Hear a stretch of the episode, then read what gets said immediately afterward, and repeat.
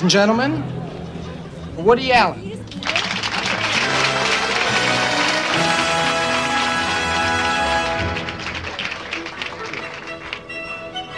This is my uh, third night here. I haven't C'est ma troisième soirée ici. uh, La dernière uh, fois que je suis venu, c'était il y a environ huit mois. And um, since I was here, Depuis, pas mal de choses assez conséquentes se sont passées dans ma vie privée. significant things have occurred in my private life j'ai pensé qu'on pouvait ce soir les passer en revue ensemble. Grande traversée Woody Allen Stories.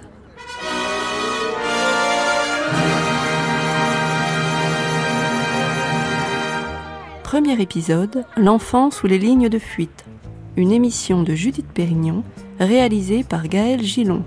Prise de son et mixage, Benjamin Thuot. Ça a commencé comme ça.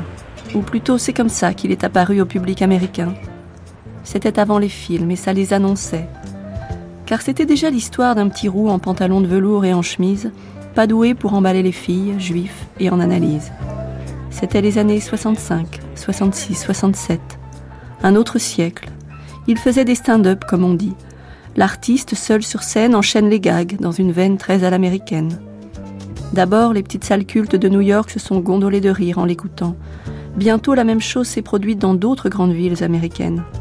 Il eut même son nom en lettres lumineuses sur le fronton de Las Vegas. C'est là d'ailleurs que la télévision française le croise pour la première fois. C'était un hasard. Il n'est qu'un inconnu, le sujet c'est Vegas, un soir de fête. Is it the first time you are here in Vegas? Yes. C'est la première fois?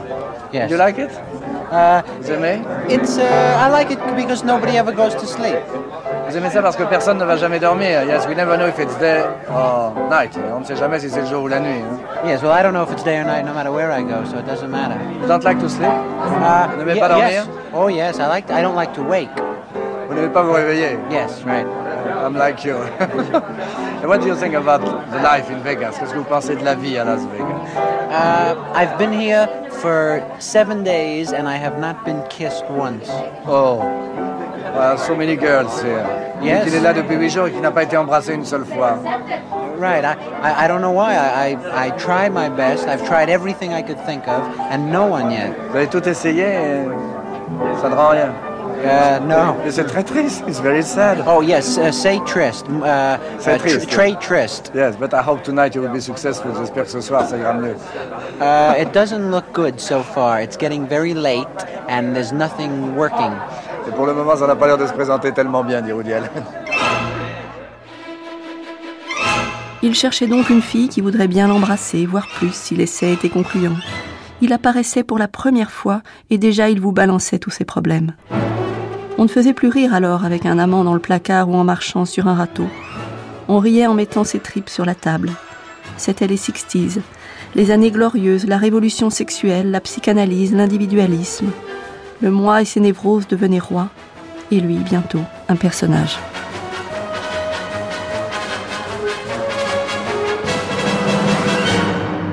Mes parents ne voulaient pas de moi. Le nounours qu'ils avaient mis dans mon berceau était vivant.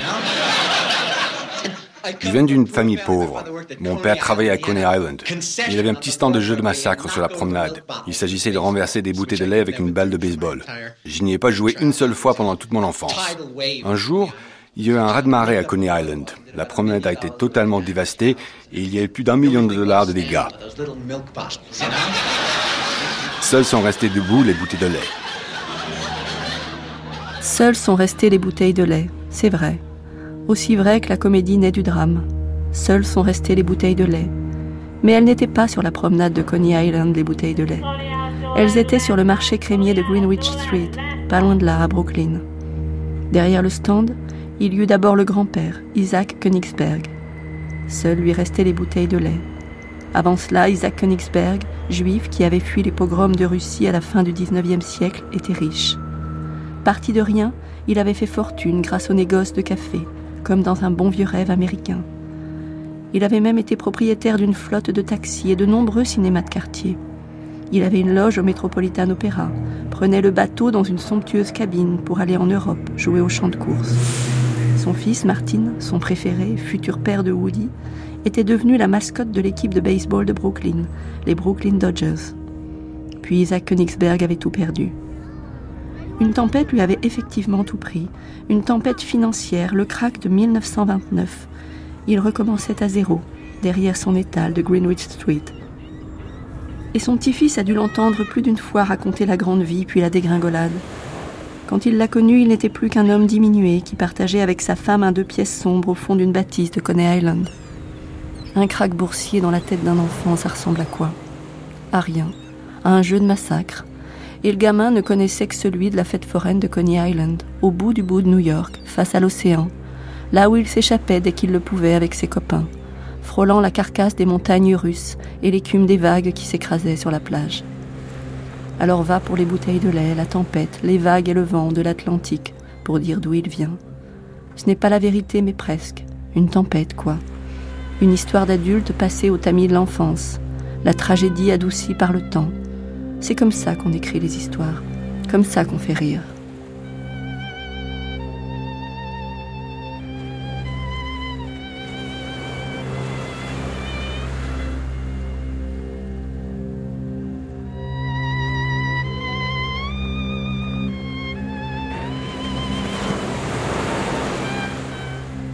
Le sketch a effacé le marché crémier de Greenwich. C'est pourtant là que ses parents se sont rencontrés. Martine avait fini par y rejoindre son père pour l'aider. Nettea Chéri, qu'on appelait Nettie Chéri, travaillait derrière la caisse de la buvette familiale et faisait les comptes. Elle était juive aussi. Sa famille avait fui l'Autriche. Elle était rousse, menue, intelligente, avait été douée à l'école, mais on ne gaspillait alors pas d'argent pour l'éducation des filles. Nettie fut éblouie par le paradis et la fortune perdue des Königsberg. Martine en avait probablement gardé l'allure et les bonnes manières que n'avaient pas les autres garçons. Il la draguait en parlant du passé, mais sans rien pouvoir promettre de l'avenir. Est-ce de là que viendra la nostalgie maladive du fils Cette façon de laisser entendre qu'il s'est trompé d'époque De faire du cinéma une machine à remonter le temps?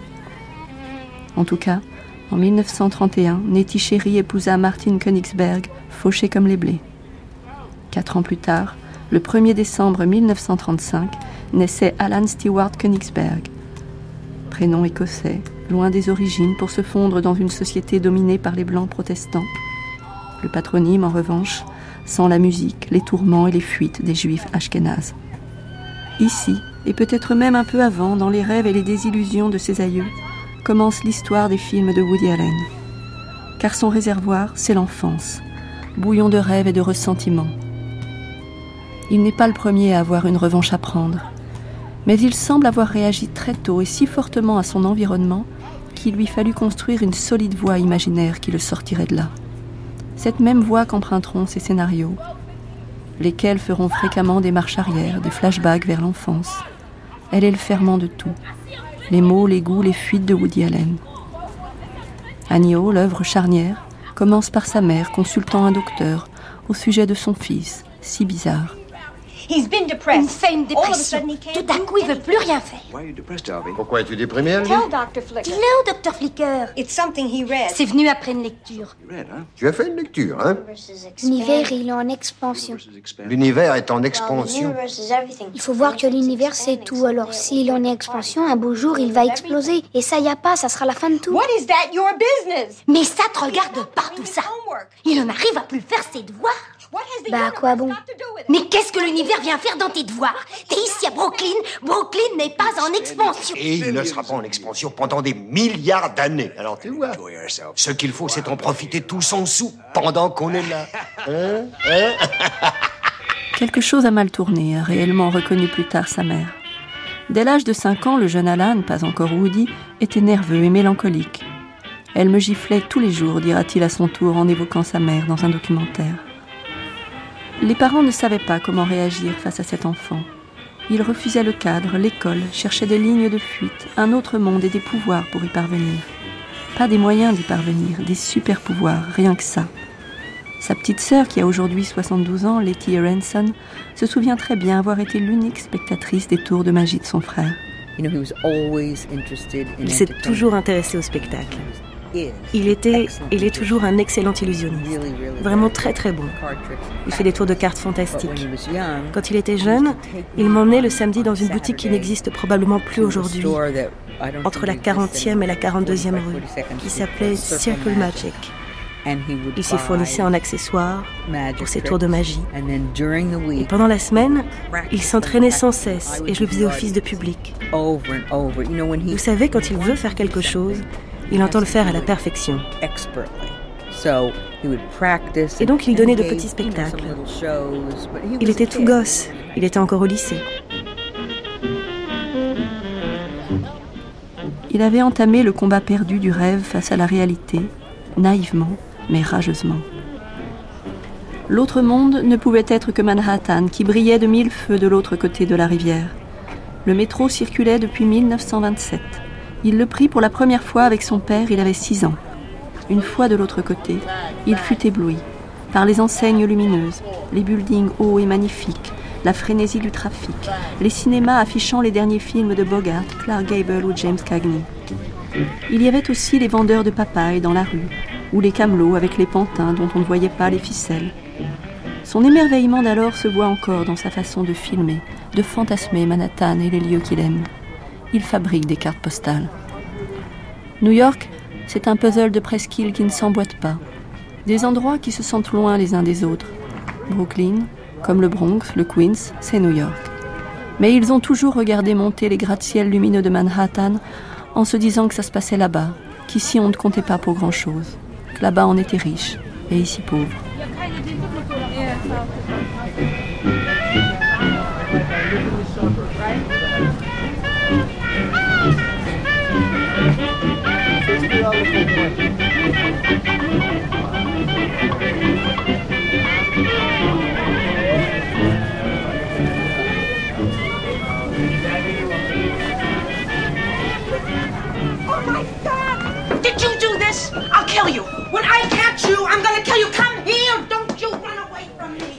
Brooklyn comptait encore beaucoup de fermes, des vaches dont le lait remplissait les bouteilles de lait du grand-père.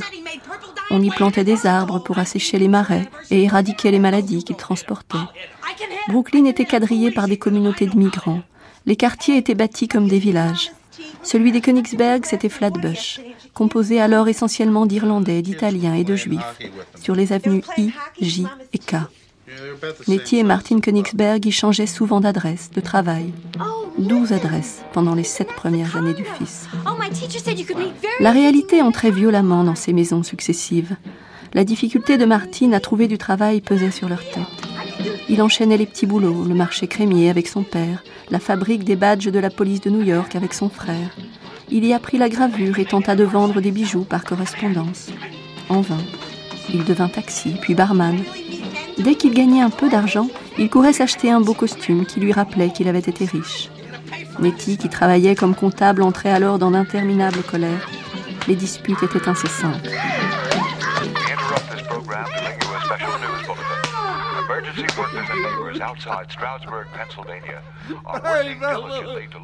Souvent, les tantes et les oncles logeaient là en arrivant d'Europe. On se serrait dans les chambres et autour de la table. Que racontaient-ils ces nouveaux venus?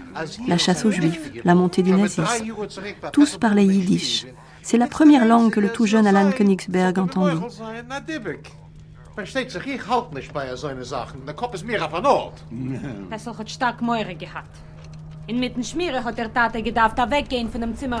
Ses premiers mots furent plus proches de l'allemand que de l'anglais. Il entendait donc, devinait. L'insécurité montait de partout, là-bas, très loin, de l'autre côté de l'océan, mais en lui aussi. Les adultes travaillaient dur, y compris les grands-mères. Les liens étaient forts, mais la tendresse et les émotions restaient tapis sous l'épuisement à gagner sa vie.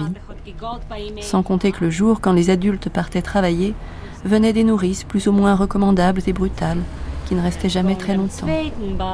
L'une d'elles, un jour, l'empêcha de respirer sous les couvertures en disant Tu vois, je pourrais t'étouffer là tout de suite et te jeter à la poubelle.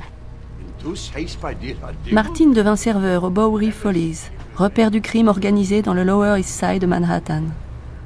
C'est là qu'il se lia à quelques gangsters qui avaient toujours quelques petits boulots à lui proposer. Martin, qui gardait intact les souvenirs de l'enfance et de la belle vie, ne se fit pas prier. Il intégra le monde parallèle. Il tenait les paris sur les champs de course de Saragola. Plus tard, il devint gérant du Bowery Follies, où il avait commencé serveur. Tout cela améliora nettement l'ordinaire à la maison, au point que sa sœur, née huit ans après lui, semble n'avoir pas connu les plus dures années. Nos parents étaient, économiquement parlant, disons de la petite classe moyenne. Um, Ils avaient des principes sur l'éducation. Ma mère travaillait, elle était comptable, et elle était assez sévère, beaucoup plus d'ailleurs avec Woody qu'avec moi. On a huit ans de différence.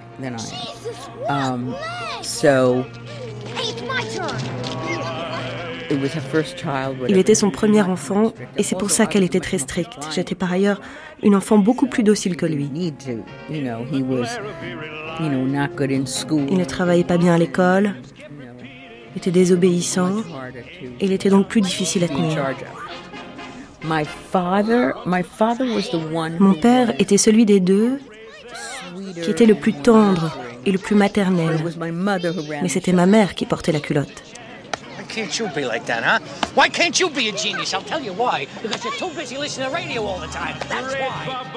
Quand vint l'âge d'aller seul à l'école, le jeune Alan prenait toutes les rues possibles pour retarder le moment de passer la porte. Il n'était pas du tout le petit bigleux féru de lecture que pourrait laisser croire Woody Allen abusant de références intello. Il ne portait pas de lunettes. On l'appelait le roux en ricanant. Il détestait les apprentissages par cœur, les livres, les récitations. Plus le cadre était serré, plus il en sortait à coups de provocation. Ses parents étaient sans cesse convoqués par le directeur. Il était tout le temps difficile. C'était un gamin hyper actif et ma mère voulait qu'il se comporte mieux que ça. C'était un garçon, il était athlétique. Et même quand il était petit, c'était difficile pour eux. Quand il a commencé à aller à l'école, c'est devenu encore plus difficile parce qu'il n'avait jamais envie d'y aller. Um, on lui avait fait passer des tests à l'école. Et ils avaient suggéré, on vivait alors à Brooklyn, ils avaient recommandé qu'on l'inscrive à Hunter, um, qui est une école pour surdoués. Mais comme c'était à Manhattan, et que nos parents pensaient qu'il était trop jeune pour faire le trajet seul et qu'il ne voulait pas déménager, il n'y est donc pas allé. Je suis sûre qu'il aurait été mieux dans une école plus créative et plus intéressante. Et d'un meilleur niveau. Il est très autodidacte. Très. Bien sûr, Woody n'a jamais terminé ses études. Il s'est fait renvoyer de l'école de cinéma de l'Université de New York, après quoi il a pris des cours dans une nouvelle école. Mais il n'a jamais considéré qu'on pouvait lui apprendre quoi que ce soit d'utile. Il fallait qu'il se débrouille tout seul, et il était extrêmement déterminé dès son plus jeune âge. Mais il n'était pas un de ces surdoués dans sa bulle, pas le genre qui se prépare à devenir disciple du plus intello des cinéastes, Ingmar Bergman. Il rêvait comme les autres de performances sportives et de conquérir les filles. Il se voyait bien champion de basket ou de baseball. Il lisait les bandes dessinées, les super-héros, carburait à la culture populaire. Il passait beaucoup de temps avec sa cousine Rita, qui avait tapissé sa chambre des photos de vedettes hollywoodiennes découpées dans la revue Modern Screen. À 7 ans, il connaissait un nombre infini de noms d'acteurs ainsi que leurs visages. À 12 ans, dans une rédaction dont le sujet était Mes vacances d'été, le petit malin décrivit une fille séduisante, attendant l'enfant d'un futur mariage. Ses parents furent convoqués. Listening to the radio, these stories of foolishness and violence, this is no way for a boy to grow up. You speak the truth, my faithful Indian companion. Rabbi, you say my faithful Indian companion? Hey, don't hit my son. What kind of a bringing is this? Look, look, mm. I'll hit him, but you don't hit him. I know better how to teach I my said children. I'll hit him. No, you leave him alone. No, I'll hit him because you are too lenient. Oh, I'm lenient? What? That's lenient? That's lenient? I am a faithful Indian? Such an impertinence? Rabbi, I will teach him some manners. You show and you. that radio. Think that's lenient? Enough, enough, you heard the boy. Les autres grandissaient, prenaient des muscles et du poil. Pas lui, en tout cas pas assez. Il était fort à la course, mais pas au basket ni au baseball. Sa croissance s'arrêta à 1m65. Il enrageait. il voulut tenter la boxe catégorie poids-plume. Mais au moment de signer l'autorisation pour participer à une compétition amateur, son père hésita puis refusa. Son fils se faisait suffisamment amocher dans la cour de récréation. De cela aussi, il faudra apprendre à rire. Un jour, je m'en souviendrai toujours, j'avais été invité à l'anniversaire de Seymour Gutkins. Je détestais les anniversaires parce que ma mère m'obligeait à porter les anciens vêtements d'un gosse de la famille à qui il n'allait plus. C'était ceux de ma cousine. Je me souviens que pour ne pas perdre mes moufles, ma mère les cousait à mes manches de chemise. Une chemise à manches courtes. À l'époque, je m'identifiais à Superman. Je pensais que lui et moi, on se ressemblait beaucoup. Il allait tout le temps dans les cabines téléphoniques pour enlever ses vêtements. Moi aussi.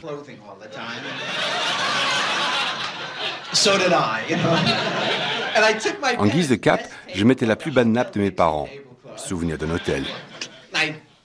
Je me l'attachais autour du cou et la laissais pendre dans mon dos. Je ressemblais comme deux gouttes d'eau à Superman. J'enfile donc ce jour-là ma cape, prêt à l'action, et je file à l'anniversaire de Seymour Gotkins. Je prends le métro, j'arrive à la station de Brooklyn, je regarde sur le quai et j'aperçois alors Hermine Jaffe en train de se faire molester.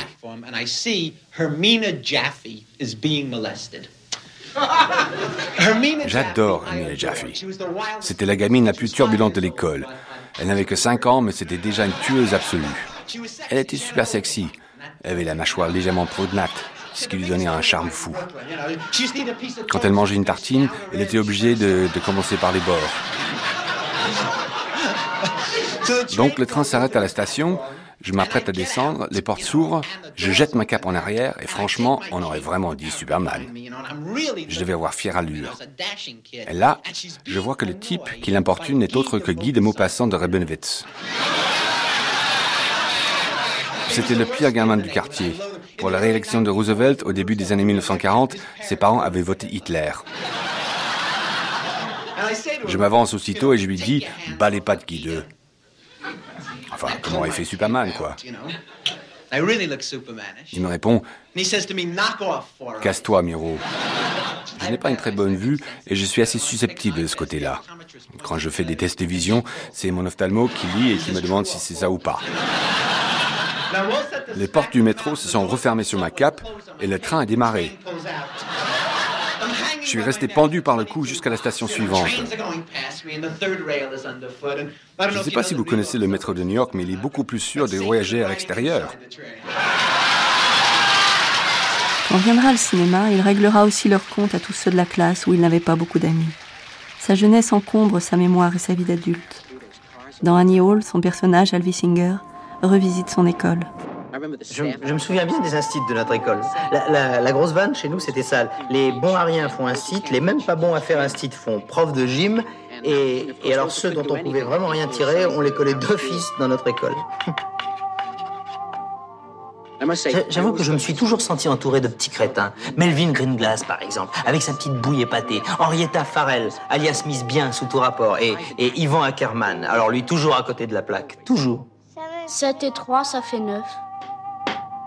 Même à l'époque, je savais que c'était des glands. Dès 1942, moi, j'avais déjà découvert la femme.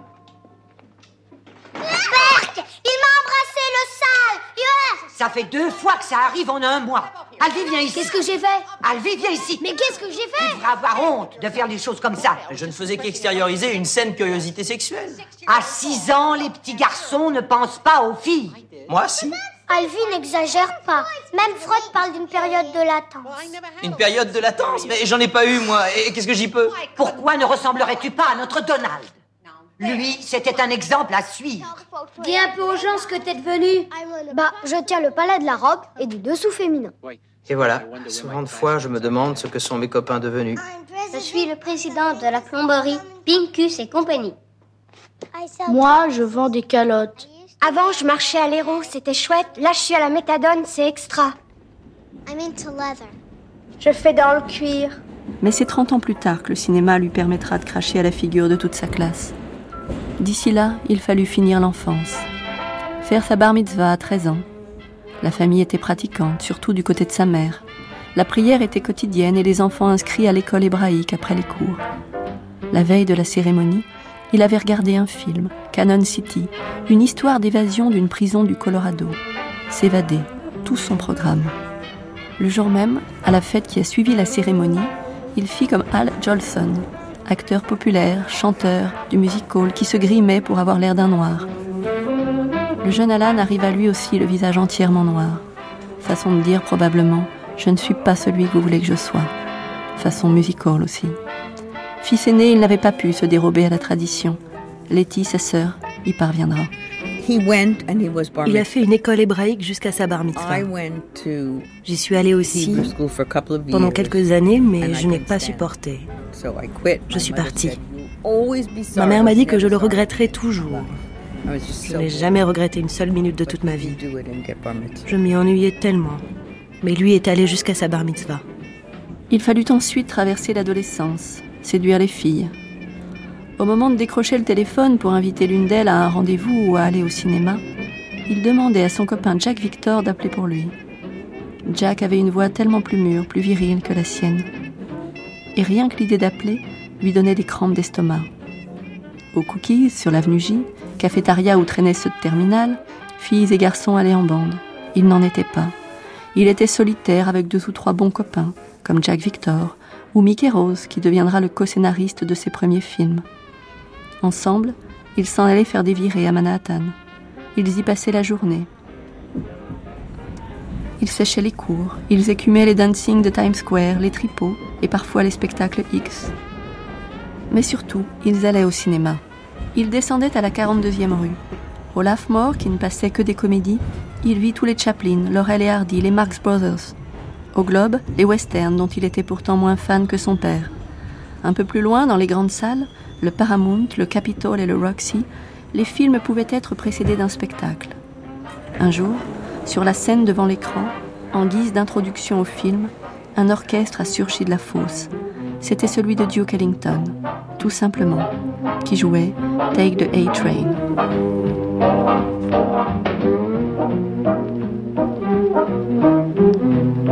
Comment ne pas comprendre ce qu'il ressentait alors quand venait le générique de fin?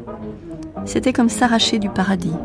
Le retour à la froide lumière du jour était violent, et repasser de l'autre côté, à Brooklyn, comme une double peine.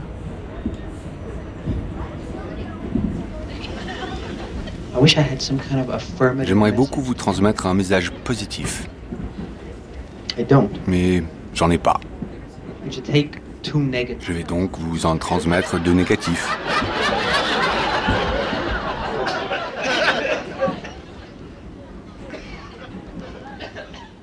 Un jour, quand j'étais petit, ma mère m'a dit si jamais un homme bizarre s'approche de toi dans la rue, t'offre des bonbons ou te propose de monter à l'arrière de sa voiture avec lui, vas-y.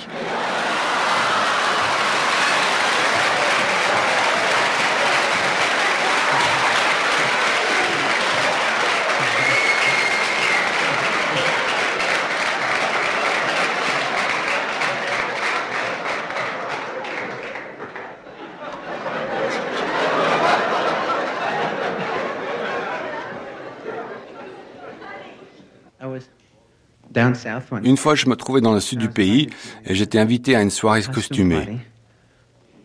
Je n'aime pas trop ce genre de festivités. Je suis allé une fois quand j'étais jeune. Je suis allé en caleçon. À l'époque, les veines de mes jambes étaient très apparentes. J'étais déguisé en carte routière.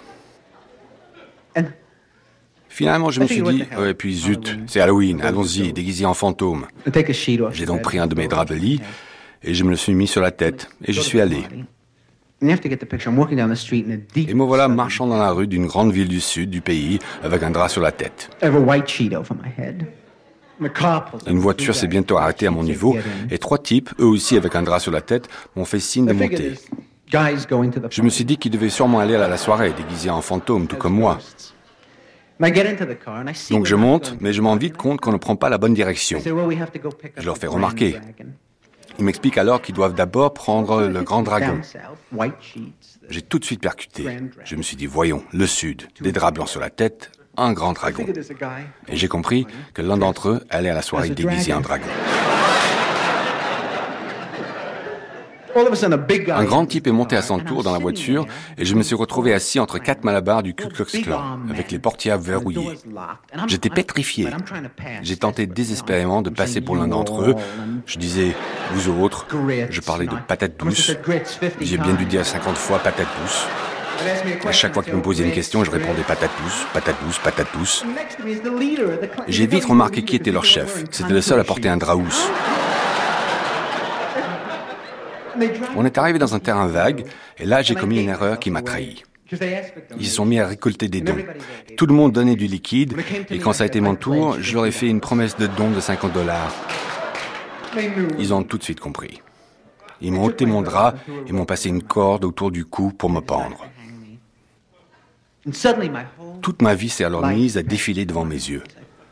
Je me suis revu enfant, sur le chemin de mon école de Kansas, me baignant dans des trous d'eau et pêchant, préparant des fritures de poisson-chat, allant au supermarché acheter une jupe en Vichy pour Emilou. Getting a piece of gingham for Emilou jusqu'à ce que je réalise que ce n'était pas ma vie.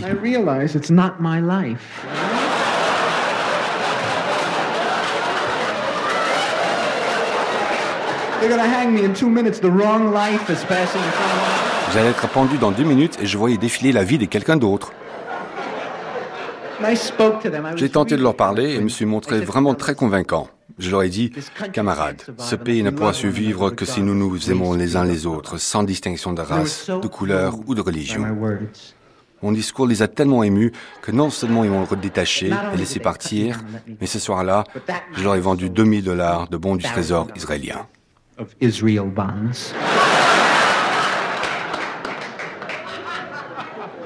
Good night.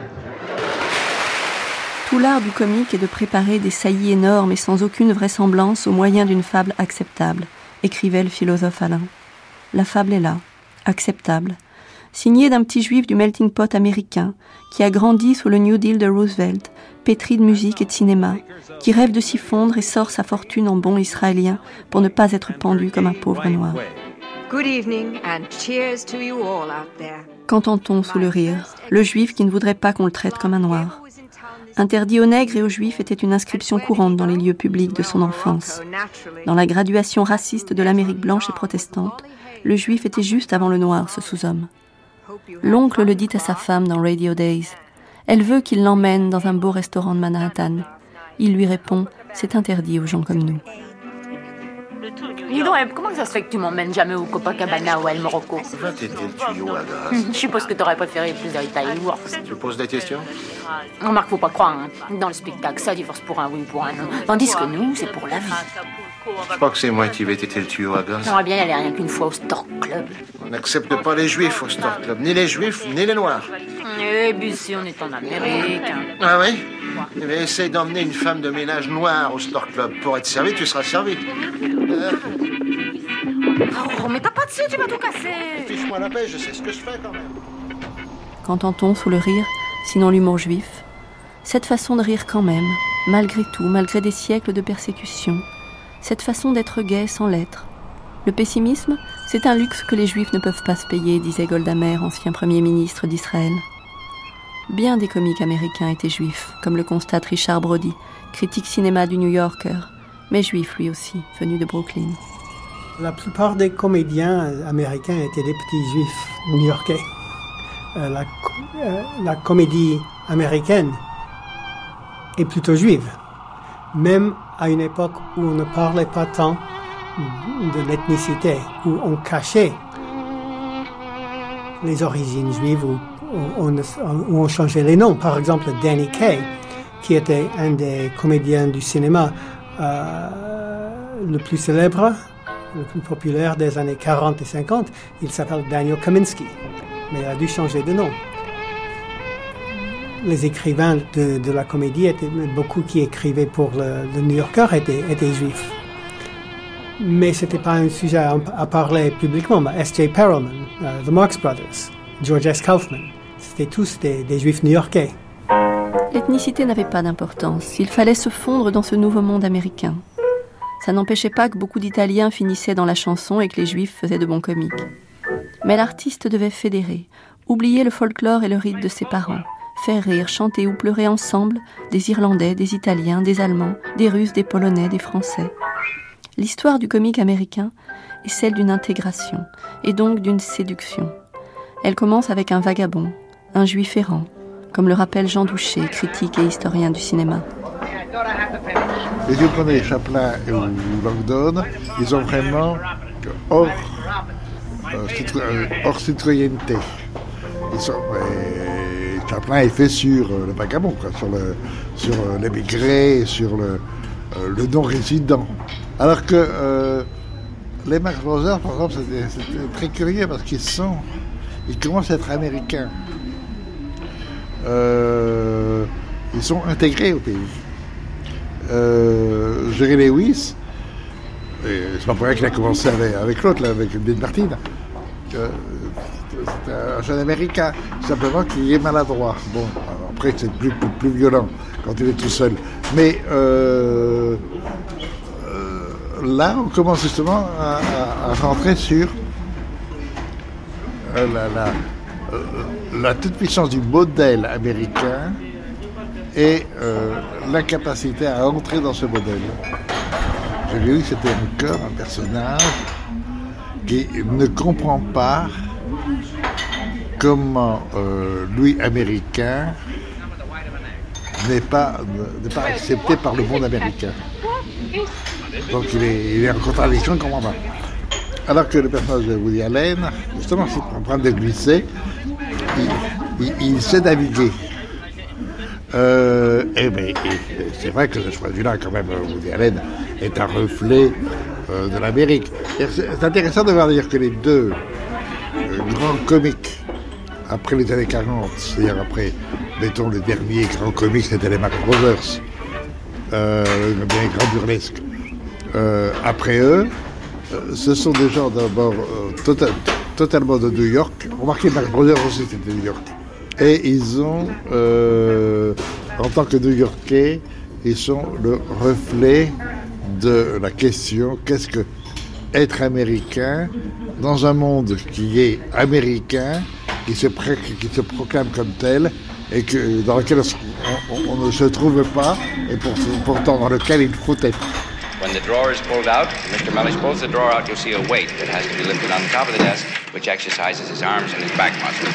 Now you'll notice when he reaches for the telephone that they're both spring activated. Now in that spring activation, both muscles in the biceps are given adequate workout to sustain flexible arms. And on the back wall, you'll notice there's a handle for each arm. And as he pulls those handles, the back muscles are brought into action in a manner that keeps the back flexible and keeps the back strong. And notice that the basketballs come in from the side of the machine, and the basketballs, as they're handled by Mr. Mellish, develop reflexes. Woody Allen fera bien des clins d'œil dans ses films à Charlot vivant hors du monde.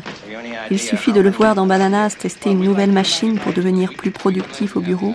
Multiples téléphones, tiroirs qui s'ouvrent tout seuls, ballons à rattraper, à jeter dans le panier, des points à marquer. On pense au temps moderne dans le secteur tertiaire. Mais c'est un signe de loin, de l'autre bout du siècle, de l'autre bout de l'échelle sociale. Le personnage de Woody Allen est lui un petit bourgeois farfelu de New York qui s'allonge plusieurs fois par semaine sur le divan d'un psy. Il n'est pas pauvre, il n'a pas faim, sinon de sexe. Évidemment, si, si, on n'a pas assez à manger ou autre chose, ça devient vite le problème majeur. Je veux dire, les questions deviennent très distinctes. Mais qu'est-ce qui se passe quand on vit dans une, tu vois, dans, une société plus opulente et qu'on a assez de chance pour, pour ne pas se soucier de ça? Disons qu'on survit. C'est là que tes problèmes, ça devient Comment puis-je tomber amoureux ou pourquoi ne suis-je pas tombé amoureux avec plus de précision ou encore euh, pourquoi est-ce que je vieillis pourquoi est-ce que je meurs quel sens ma vie peut-elle avoir? Tu, tu vois les, les, questions deviennent alors très, très complexes. Pour toi. Pour un type qui tourne plein de films drôles tu es plutôt dépressif tu sais Hum, je suis pas dépressif, non? Pourquoi? Je, m'amuse bien, je bien sûr. Ah bon? Pourquoi tu le crois pas? Hum? Je sais pas, tiens. Hum. Qu'est-ce que tu fais par exemple pour rire? Qu'est-ce que je fais? Comme d'habitude, tu sais, je, lis, je marche, je communique, des, trucs comme ça. Hein? Alors je me déshabille, oui, j'exécute la polka de minuit avec une chair étendre. Hein? Tu, sais, je me suis bien amusé cet après-midi. Pourquoi ça a été si lugubre que ça pour toi? J'étais ennuyeux? Non. Mais dis-moi la vérité. Non, non, je passe un très bon moment, moi aussi, je t'assure. Sandy il n'est peut-être pas heureux, pas bien dans sa peau, mais il a trouvé sa place et de quoi vivre. L'intégration a fonctionné. Il habite même Manhattan. Comment a-t-il fait? Comment Alan Königsberg s'est-il transformé en Woody Allen? La magie? Non. Elle lui avait un temps offert l'illusion de contourner le réel, et aussi de quoi remplir sa solitude. Il s'enfermait des heures dans sa chambre à préparer des tours. Il avait tout tenté, même essayé de prévoir l'issue des matchs, même auditionné pour participer aux émissions pour enfants du clown magique sur NBC. Mais là, on avait trouvé ses tours trop compliqués. Il avait pressé ses parents. Sa mère traîna un agent à la maison. Il fit un bide. Un ami de la famille suggéra alors qu'il se produise sur l'une de ces petites scènes d'un hôtel de la Belt, lieu de villégiature des familles juives sur les hauteurs de New York. Un échec encore. La magie ne le quittera jamais. Elle s'invitera bien des fois dans ses films, comme un rêve inabouti.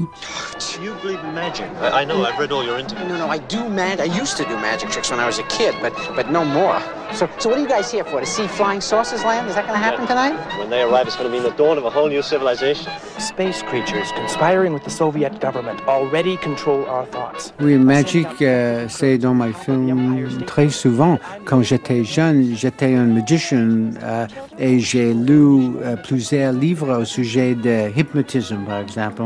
Et je peux faire les trucs, les, les tours, tours avec les cartes, avec les, l'argent. Enfant, la meilleure idée est hasard.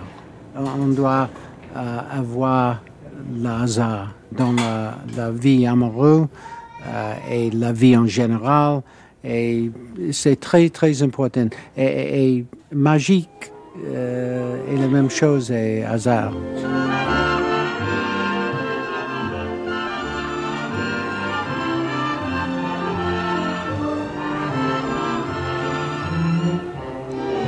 Le cinéma alors? C'était trop tôt, mais c'était le plus fou de ses rêves. Son premier film sur grand écran fut Blanche-Neige. Un choc. Il avait trois ans.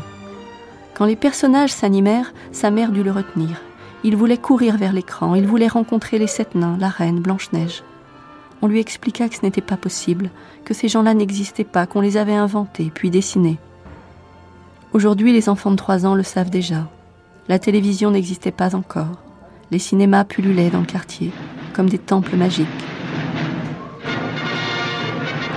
Plus tard, au coin de l'avenue J, là où se tenait le Midwood Cinéma, qui avait naguère appartenu au grand-père, il comprit. Dans la petite ruelle juste derrière, il fouilla les poubelles, y trouva quelques vieilles bobines de 35 mm.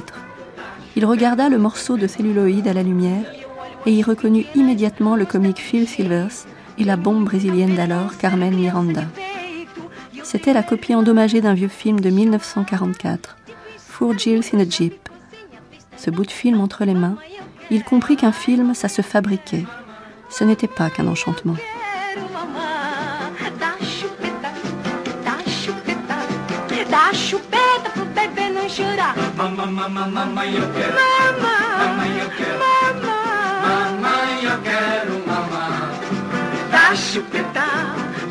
Et quand il en fabriquerait, il aurait sa revanche. Il irait au pays de Blanche-Neige.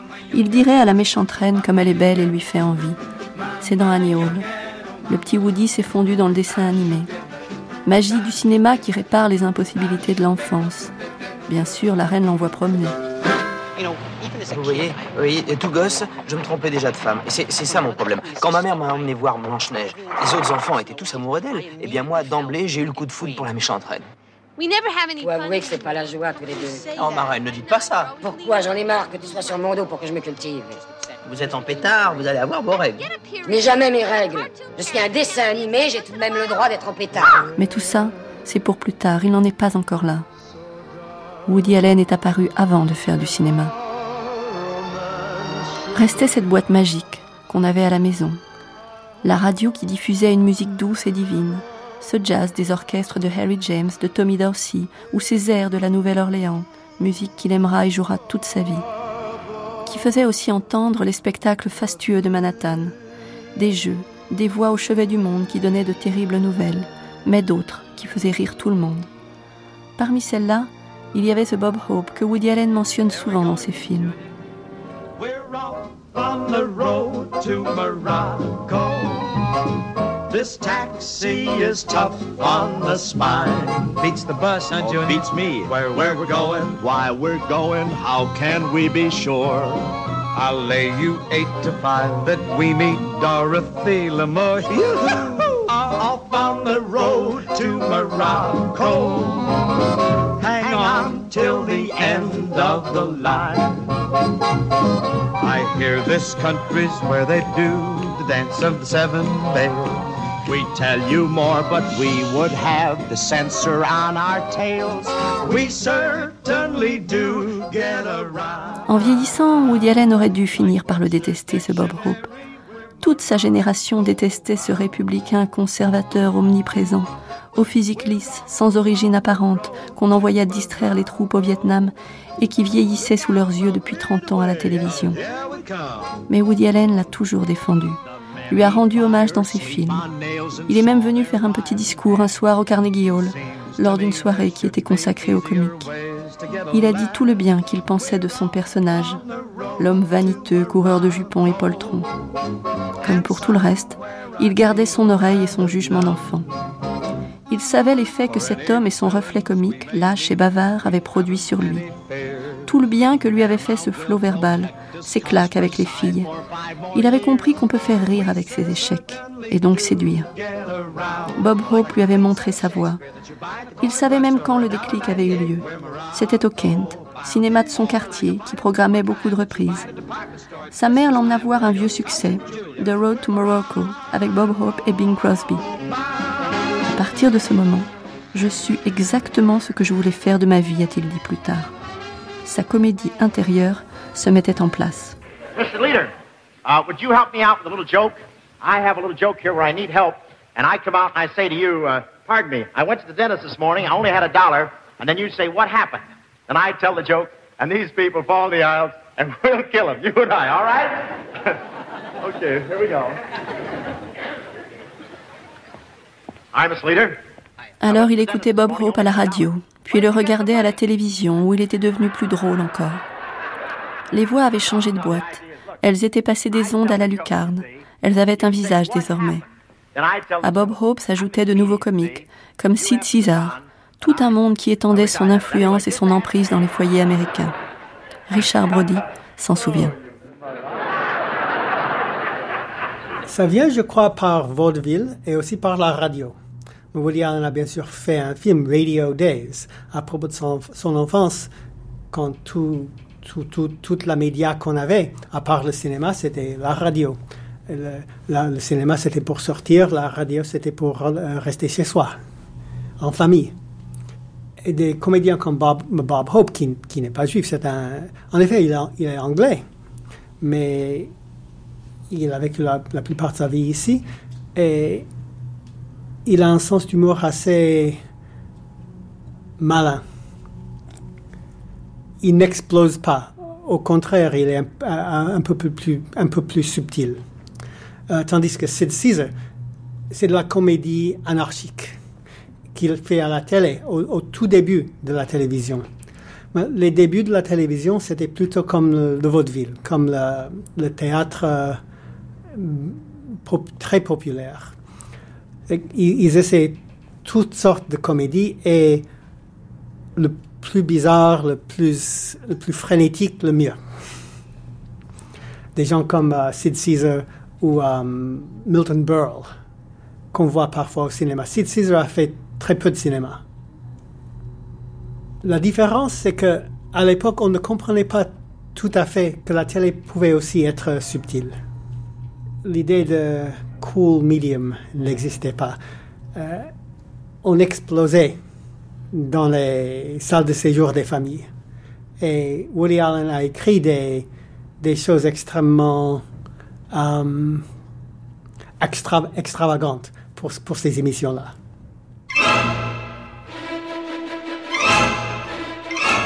Grande traversée Woody Allen Stories premier épisode, l'enfant sous les lignes de fuite.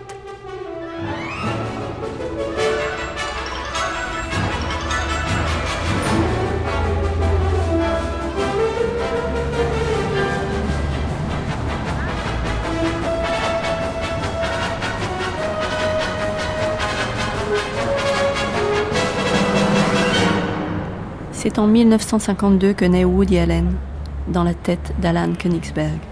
C'était le printemps. Il décida de devenir auteur de sketchs. Il envoya des blagues et des bons mots aux écotiers de plusieurs quotidiens new-yorkais. Il signa d'un nouveau nom, Woody Allen.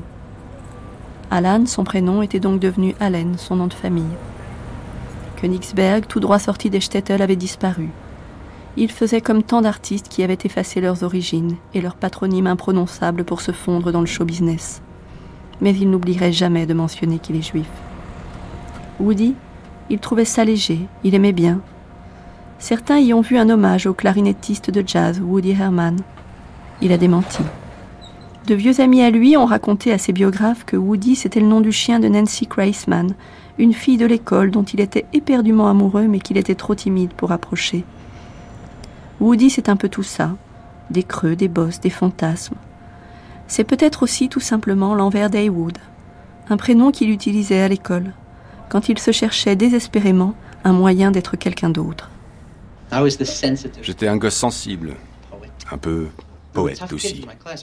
Il y avait des durs dans ma classe. Il y en avait un qui s'appelait Floyd, genre blouson de cuir noir clouté, Santiago, acné et tout.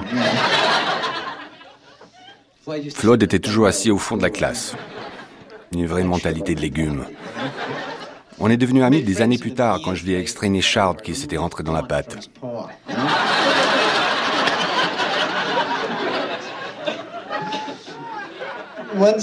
Un jour, j'étais en route pour me rendre à mon cours de violon. Et oui, j'étais ce genre-là. Et donc, je marchais dans la rue et je passe à côté de la salle de billard. Floyd et ses copains étaient en train de piquer les enjoliveurs des voitures.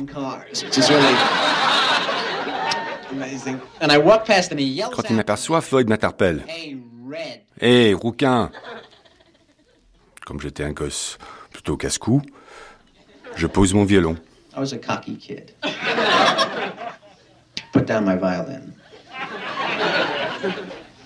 Je m'avance vers lui. Et je lui dis très calmement, écoute bien, mon nom n'est pas Rouquin. Quand tu as besoin de moi, appelle-moi par mon vrai nom. Monsieur Haywood Allen.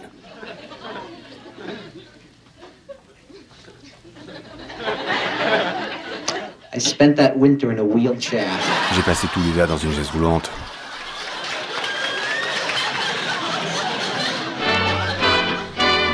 Woody serait sa revanche.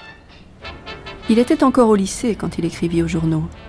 Les écotiers de Broadway abreuvaient les lecteurs de potins mondains, de citations de célébrités, mais aussi d'aphorismes, de bons mots qu'ils ne trouvaient pas tout seuls. Ils avaient besoin d'aide pour remplir leurs colonnes. Il y avait autour d'eux quelques plumes drôles, aiguisées et féroces, qui inventaient tout. Pour le jeune Woody qui s'entraînait à devenir Bob Hope, les résultats ne suffirent pas à attendre. Il reconnut l'une de ses blagues dans le New York Daily Mirror, mais sans son nom et évidemment sans être payé. Il s'obstina et envoya d'autres bons mots. Il n'avait pas 17 ans. Il s'était créé un double quelques mois plus tôt et il existait déjà dans le journal par le pouvoir des blagues. Derrière le jeune comique Woody Allen se cachait le très timide et déterminé Alan Königsberg, qui en avait marre de se faire jeter par Birna Goldstein et les autres, marre de se faire appeler rouquin de ne mesurer qu'un mètre soixante-cinq, qui savait aussi que Charlie Chaplin n'était pas l'empoté Charlot et Bob Hope le nul qu'il faisait croire, qu'il suffisait d'enclencher le moteur du rire pour y broyer ses échecs et grandir dans le regard des autres.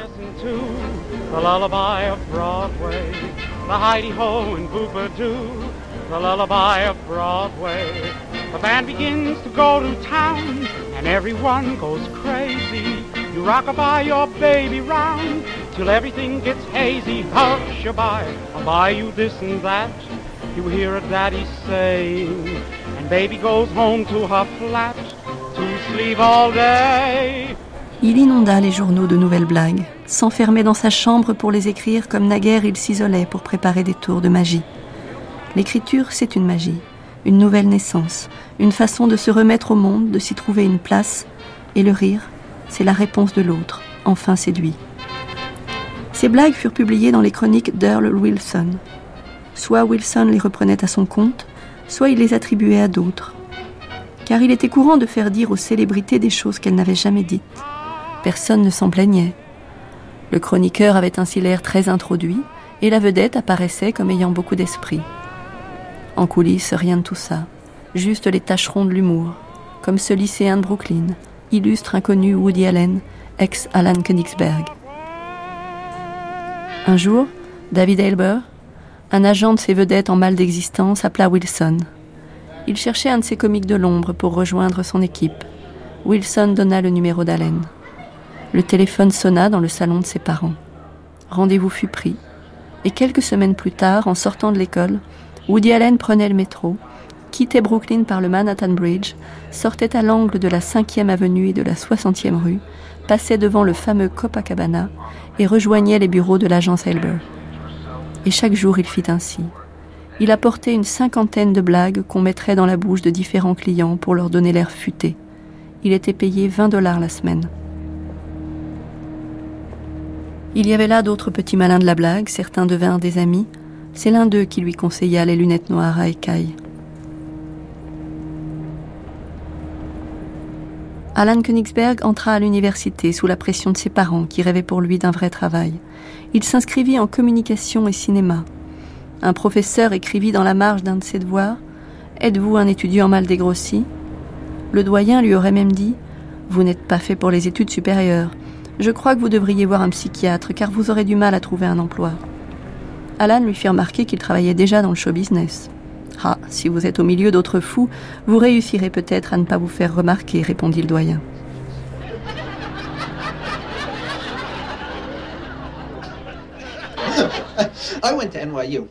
J'étais étudiant en philosophie à l'université de New York, dont je suis sorti majeur de ma promotion. J'ai choisi philosophie de l'abstrait, avec comme option la beauté niveau débutant, les vérités niveau avancé, introduction à Dieu, la mort pour les nuls.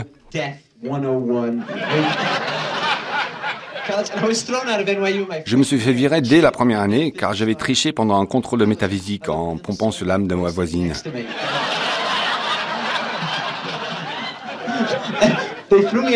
Quand ma mère, qui est une femme hypersensible, a appris ça, elle s'est enfermée dans la salle de bain et avalé un sac entier de lettres de Scrabble.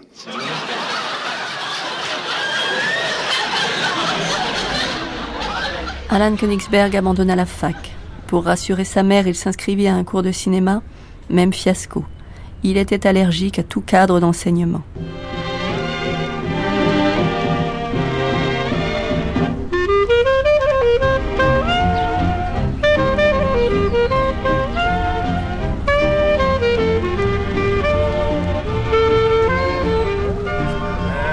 Woody Allen continuait de travailler chez l'agent Elber. Il gagnait maintenant 40 dollars par semaine. Il écrivait aussi pour plusieurs animateurs de radio dont les auditeurs, aussi naïfs qu'ils l'avaient été enfant, pensaient qu'ils étaient fort drôles. Alan Königsberg avait quelques copains en plus de Mickey Rose, mais côté fille, c'était toujours le désert.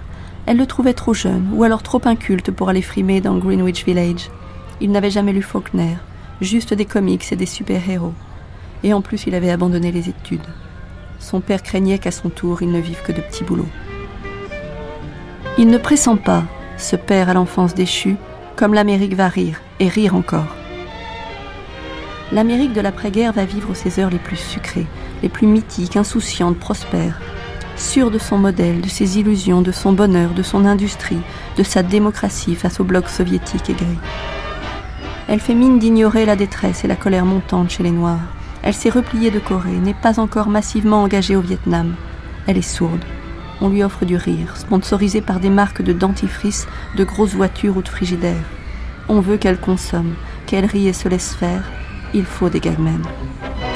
Et Woody Allen qui gonfle les présentateurs, les vedettes, leur souffle des mots qui les font plus drôles, plus intelligents que dans la réalité, va bientôt être appelé par la télévision, nouvelle boîte magique dont l'emprise augmente sur les foules. Il va entrer dans le propulseur de tous les succès.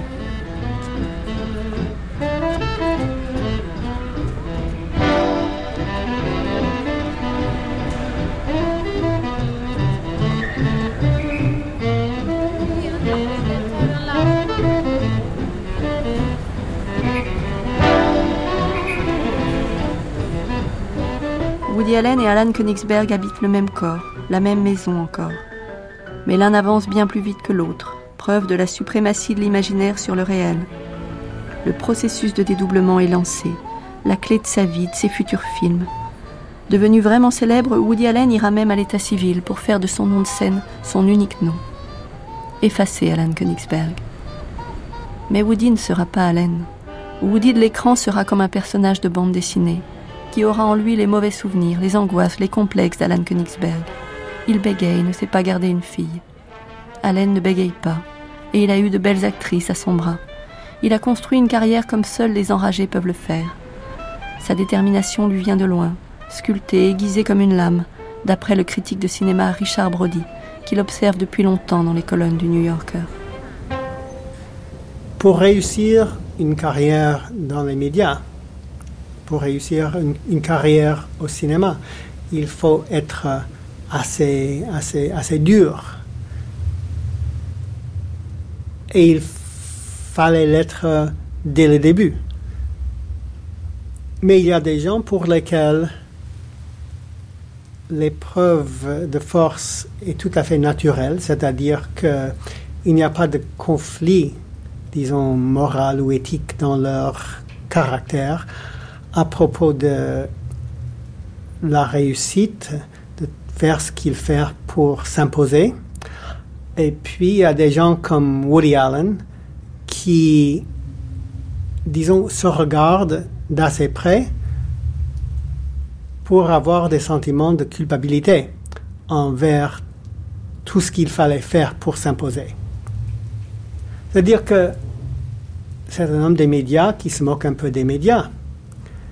Et beaucoup, beaucoup de ces personnages ont voulu, ont voulu quitter ce lieu un peu sale qui est la télévision ou le cinéma ou les autres médias pour faire quelque chose de plus pur.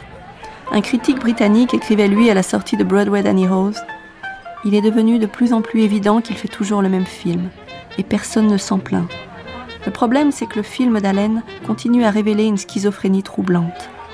Cela vient de la présence d'Allen comme acteur, petit bonhomme avec complexe d'infériorité aussi large et bien défini que l'horizon de Manhattan, qui découvre finalement que son sentiment d'infériorité n'est pas une barrière au grand amour et ou au bonheur sexuel. En filigrane du happy end romantique s'inscrit une autre fin, implicite celle-ci, qui nous chuchote qu'un loser aussi éloquent et aussi drôle ne peut être tout à fait un loser. Allen a réussi à créer ce petit homme qui, d'une manière ou d'une autre, finit toujours par être plus grand que le film. Woody Allen a déjà répondu à cette accusation de flou. Les gens pensaient que j'étais un pauvre petit schnook vivant à Greenwich Village, physiquement faible et ainsi de suite, et j'ai toujours essayé d'expliquer que tout cela n'était que la matière première du comique, que ce soit Charlie Chaplin ou Bob Hope. Charlie Chaplin n'était absolument pas incompétent. Arriver à nous le faire croire faisait partie de son art. Pareil pour Bob Hope. Il n'est pas juste le roi des couards doublé d'un imbécile qui court les filles. J'ai joué en public un certain style de personnage, mais dans la vie réelle, je vivais dans le Upper East Side dans un joli appartement.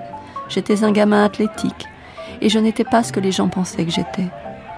Je me suis dit que quelque chose devait clocher dans la culture pour que les gens s'accrochent à cette idée. Personne ne pense que John Wayne se balade vraiment avec deux six coups à la ceinture, ça me paraît idiot. Le, personnage dans le film est, moi, mais exagéré. Euh, par exemple, le metteur en scène dans Hollywood Ending est très, très neurotique. Il est, il est un hypochondriaque et, très difficile, euh, beaucoup de temperament. Mais euh, moi, je suis très, très ordinaire. Je suis un, ouvrier. Et très normal, et, mais je ne suis pas amusant, donc je dois exagérer le personnage pour le film. Je pense le, le public, il, il me connaît, mais comme ci, comme ça, pas, pas, pas très profond, mais, mais euh, il connaît moi un petit peu.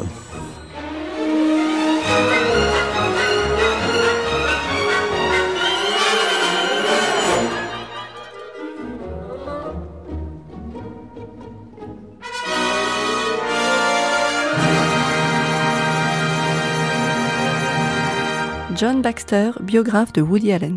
I wrote about Woody Allen because I'm attracted to uh, artists who have secrets. Si j'ai écrit sur Woody Allen, c'est parce que je m'intéresse aux artistes secrets.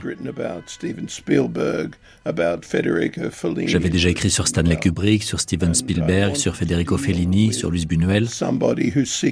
Et j'ai décidé de me pencher sur quelqu'un dont les secrets étaient encore plus profonds.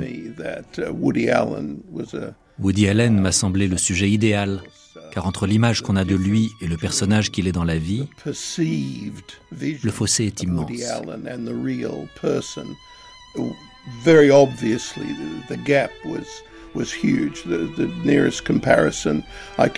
seul autre artiste comparable qui me vienne à l'esprit est Charlie Chaplin. Charlot, the difference between the little tramp loved by all and the La différence était tout aussi grande entre le petit vagabond adulé par tous et le millionnaire de gauche, cynique et amateur de jeunes femmes, qu'était le vrai Chaplin.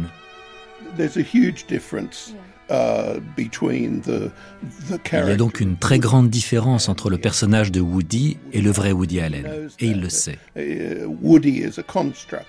Woody n'est en fait qu'une création dont de nombreuses facettes sont carrément à l'opposé de Woody Allen.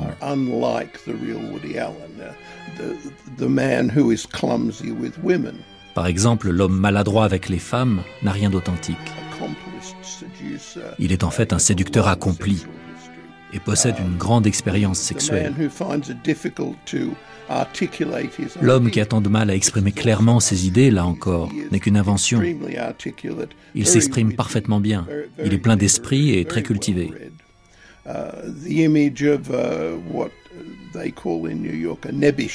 L'image qu'il donne de lui-même, de ce qu'on appelle à New York un nebish, autrement dit un raté, un pauvre type incapable de gagner sa vie et de réussir, est aussi complètement fabriqué. Il est extrêmement riche. Pendant longtemps, il a circulé à Manhattan en Rolls avec chauffeur. Son appartement qui donne sur Central Park est somptueux et il vit dans la plus grande opulence. Et la liste pourrait continuer comme ça longtemps sur les aspects de la personnalité de Woody qui n'ont rien à voir avec le vrai Woody Allen. Et c'est donc cela qui m'intéressait beaucoup.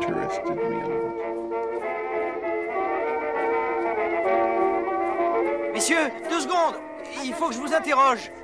Nous ne pouvons pas respirer votre air Du train au Valmont, il sera bientôt irrespirable pour nous aussi.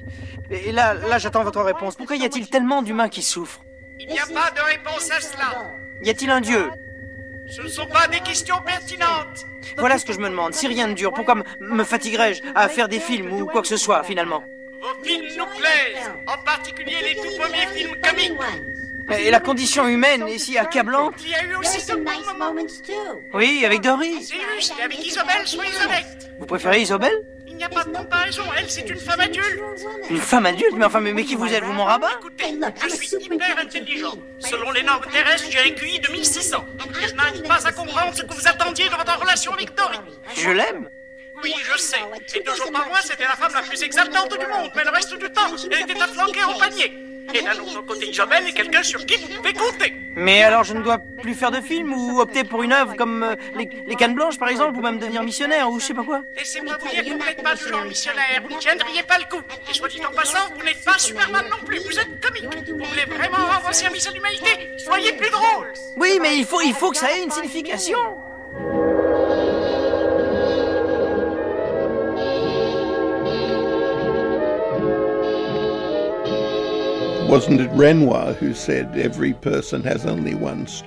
N'était-ce pas Renoir qui disait chaque personne n'a qu'une seule et même histoire? Uh, Eh bien, je suppose que c'est aussi le cas de Woody Allen. Et son histoire, c'est bien sûr celle de sa vie imaginaire, la vie qu'il s'est créée. Um, Et par conséquent, les êtres qui en font partie apparaissent dans ses films, parfois d'ailleurs sous leur véritable identité. Dans certains de ces films apparaissent d'anciennes liaisons qui ont un petit rôle. Et il y a aussi des films dans lesquels jouent des actrices qui ressemblent à d'anciennes maîtresses.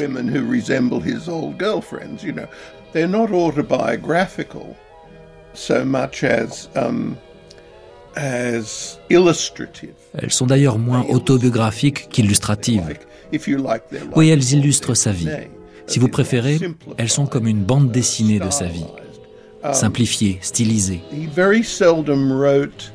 Il a en fait très rarement écrit ou fait un film réellement autobiographique.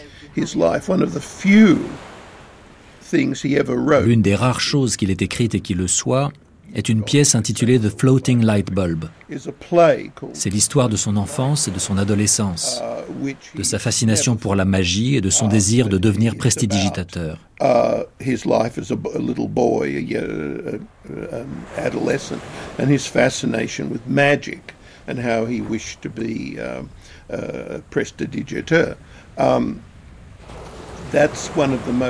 C'est une de ses œuvres les plus révélatrices et les plus autobiographiques. Et c'est intéressant de constater qu'il ne l'a jamais adaptée pour le cinéma, ni même produite pour la scène. Et son enfance deviendra Radio Days, le plus autobiographique de tous ses films. Il est sorti en 1986. Woody Allen avait 50 ans. D'entrée, il dit Excusez-moi si je romance le passé, mais je me le rappelle comme ça. Ce lieu, c'est Rockaway, L'époque, c'est mon enfance. The scene is Rockaway. The time is my childhood. It's my old neighborhood, and forgive me if I tend to romanticize the past. I mean, it wasn't always as stormy and rain-swept as this, but I remember it that way because that was it at its most beautiful. In those days, the radio was constantly playing at our house. My mother, for instance, never missed her favorite show. Breakfast with Irene and Roger. Good morning, darling. Pass the orange juice, please. There you go. That was quite an On y retrouve la maison pleine des tantes et leurs maris, les baffes, les rabbins, l'argent qui manque, le père sans boulot, les cris de la mer, Manhattan qui brille de mille feux, la plage de Coney Island où il s'évade et où rouillent tranquillement les montagnes russes, le bruit de la guerre et du monde, la naissance de la petite sœur, et la radio qui diffuse de quoi rêver un peu tout de même, qui fonctionne même les jours de Shabbat chez le voisin communiste. Oh, c'est terrible, ils respectent rien ni personne. On devait les virer du quartier, un point, c'est tout. C'est une honte. En plus, je suis à cran tellement je crève de faim. Tu crois qu'ils jeûnent Il suffit éperdument du Yom Kippour. Ils mangent même quand en principe on doit jeûner. Mamie, ça la rend folle, la radio des voisins. Oh, c'est affreux, absolument affreux. Pas, là j'y comprends plus rien. Je croyais qu'on avait le droit de l'allumer. Non, non, pendant 24 heures, on peut rien faire du tout, pas même tourner un bouton électrique. On reste assis, on jeûne et on prie afin d'expier nos péchés. Et pourquoi ils le font pas, eux? Ils s'en fichent pas mal, c'est des communistes. C'est vrai, ils croient pas en la religion. Et va leur parler. Quoi, tu veux que j'aille leur parler Remarque, moi je leur mettrais bien le feu à la baraque, mais j'ai pas le droit de toucher aux allumettes aujourd'hui. S'ils sont pas croyants pour eux, ils pourraient au moins l'être par respect pour leurs voisins. C'est abominable, ils sont juifs et ils croient pas en Dieu, en Staline. Bon, eh ben, je vais leur apprendre à vivre, moi.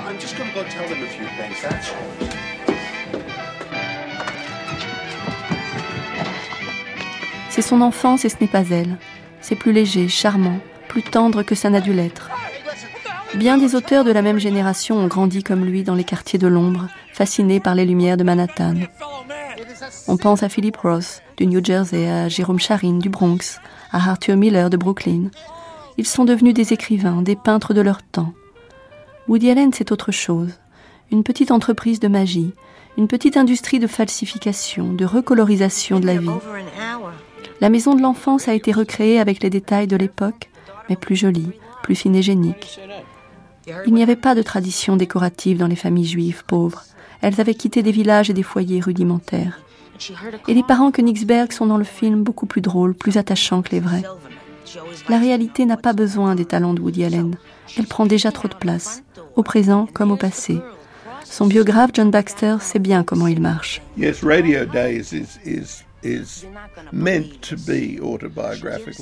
Oui, Radio Days a été écrit pour paraître autobiographique, comme si c'était l'histoire vraie de la vie de Woody. Et il y a bien sûr ce personnage de jeune garçon roux avec qui il semble ne faire qu'un. S'il a transposé l'action d'une banlieue assez quelconque à Rockaway, c'est parce que c'est au bord de la mer. Et puis il y a aussi cette maison de famille au beau milieu des montagnes russes, etc. etc. Tout cela est imaginaire. Um, Seuls certains détails sont réels, comme sa relation avec sa cousine, uh, avec qui il partageait sa chambre.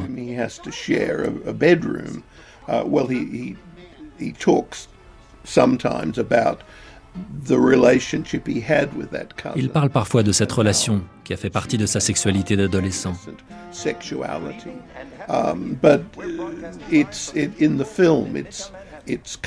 Mais dans le film, c'est très enrobé, très imagé.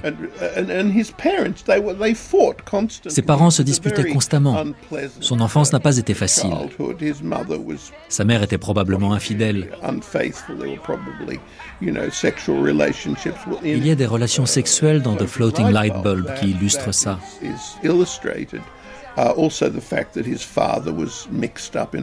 Quant à son père, il était plus ou moins impliqué dans le milieu du crime une sorte d'intermédiaire pour des gangs. Ça aussi, évidemment, n'est mentionné dans aucun de ces films. L'image présentée dans Radio Days est là encore une sorte de bande dessinée de l'enfance d'Allen. Oh, listen to that. Doesn't that sound wonderful at that nightclub? Yeah. Why aren't we there, Abe? Why aren't we there? Because we're here. Don't you want to hit the hot spots and drink champagne from my slipper? I can't take that much liquid. Just a minute. Besides, only creeps and crazy people go out New Year's Eve. Then you should definitely go out, Abe.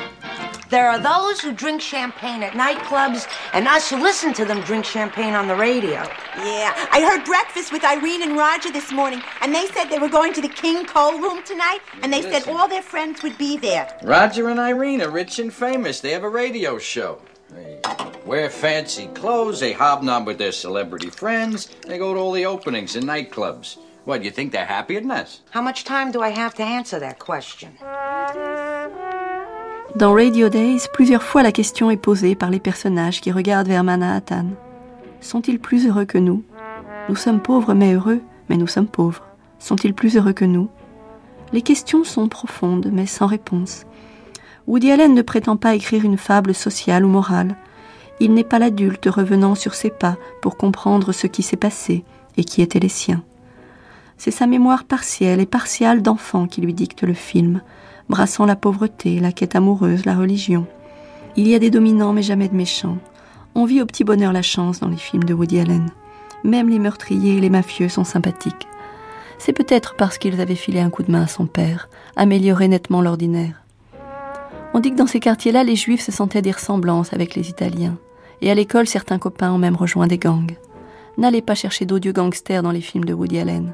John Baxter a bien regardé. Ils sont tous sympathiques. Yes, uh, for instance, the uh, uh, Chaz Palminteri's character uh, in Bullets Over Broadway. Prenons par exemple le personnage de Chaz Palminteri dans Coup de feu sur Broadway. Il n'est pas seulement charmant, il est aussi un brillant auteur. C'est là que Woody Allen se montre génial. Car il enrobe la réalité de sucre comme une pomme d'amour, afin de nous la rendre plus savoureuse. Les gangsters ne semblent jamais très mauvais dans ces films, tout comme les prostituées. En fait, il n'y a pas vraiment de méchants dans le cinéma de Woody Allen. Il n'envisage pas la vie sous ce jour.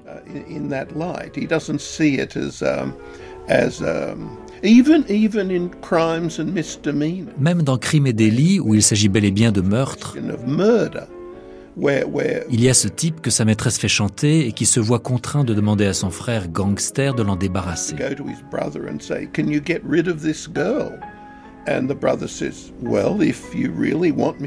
Le frère répond eh bien je suis surpris mais si tu tiens vraiment oui bien sûr je peux le faire. Et il organise tout. Et non seulement le frère est présenté comme un type équilibré, agréable et intéressant, mais même le personnage de Martin Landau qui commandite le meurtre finit après un bref moment de tourment par hausser les épaules et dire qu'il est bien content que ce soit fait.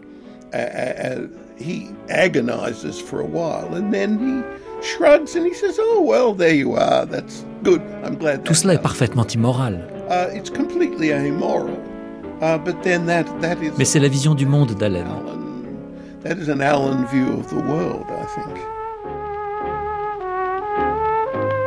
On ne le changera pas, le monde. Il faut s'en arranger, le contourner, le filtrer au maximum, et au bout du compte en rire, c'est mieux que de pleurer.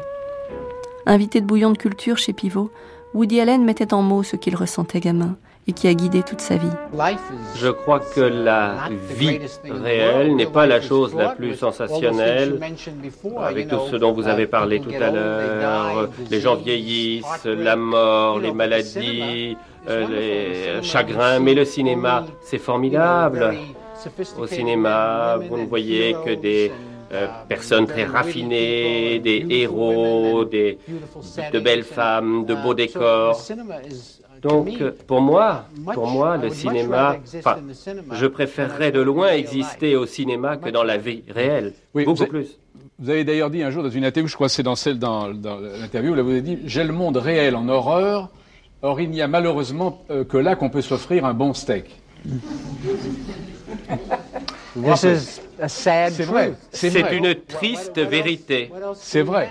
Mais qu'avons-nous d'autre? Qu'avons-nous d'autre? Je ne crois pas que ce soit l'endroit le plus extraordinaire, mais c'était le thème de la rose pourpre du Caire.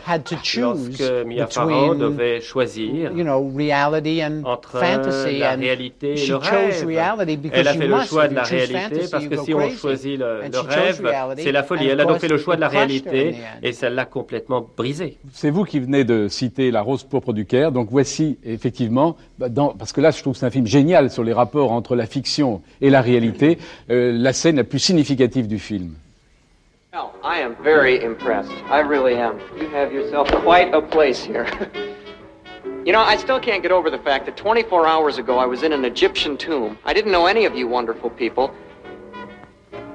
And here I am now. I'm on the verge of a madcap Manhattan weekend. My God, you must really love this picture. Me? You've been here all day, and I've seen you here twice before. You mean me? Yes, you, you, you. This is the fifth time you're seeing this. Henry, come here, quickly. I gotta speak to you. Oh,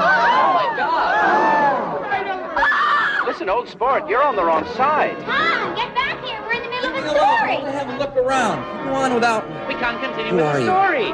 It's Cecilia. I'll go get the manager. Les séquences où Mia Farrow, dans la salle de cinéma, tombe amoureuse de l'acteur et réciproquement, jusqu'à sortir de l'écran, ont été tournées au Kent, un vieux cinéma qui survit dans le quartier où Woody Allen a grandi, là où il a vu Bob Hope et Bing Crosby, compris aussi qu'il devait écrire des sketchs. Il tourne et tourne toujours autour du point de départ. Il revient sans cesse. Il n'y a jamais d'autre enfant que lui qui compte dans ses films. Ce n'est qu'un ballet d'adultes dans la tourmente, trempé dans la friture de ses vieilles amours d'enfant, dans le bouillon de ses consolations éternelles, la magie, le jazz, les lumières de Manhattan. Et le gamin aux commandes, qui fait du cinéma, ravi des pleins pouvoirs. Monsieur Woody Allen, quand vous étiez enfant, adolescent, vous alliez voir tant de films. Euh, Qu'est-ce que vous auriez préféré Vous étiez dans la salle, vous voyez les films. Est-ce que vous auriez préféré ce qu'on vient de voir, c'est-à-dire qu'un acteur sorte de l'écran et vienne prendre le petit Woody Allen et parte avec lui Ou est-ce que vous auriez préféré le mouvement contraire, c'est-à-dire que l'acteur vienne vous prendre dans la salle et vous entraîne dans le film? Qu'est-ce que vous auriez préféré? Back into the film. Qui m'emmène dans le film. Identified never Parce que je ne me suis jamais autant identifié avec un uh, personnage de tous les films que j'ai faits qu'avec le film. personnage de Cecilia. Lorsque j'étais jeune, adolescent, tout ce que je voulais, c'est un uh, téléphone blanc et puis un penthouse avec un um, piano. Et je voulais que l'on m'emmène dans ces boîtes de nuit où Uh, il y a des chanteurs, etc. Vous savez, mes, Uh, mes, mes besoins sont très simples. Je n'ai pas d'exigences compliquées. On December 1st, 1935, Mrs. William Starkwell, the wife of a New Jersey handyman, gives birth to her first and only child. It is a boy, and they name it Virgil. He is an exceptionally cute baby with a sweet disposition. Before he is 25 years old, he will be wanted by police in six states for assault, armed robbery, and illegal possession of a wart.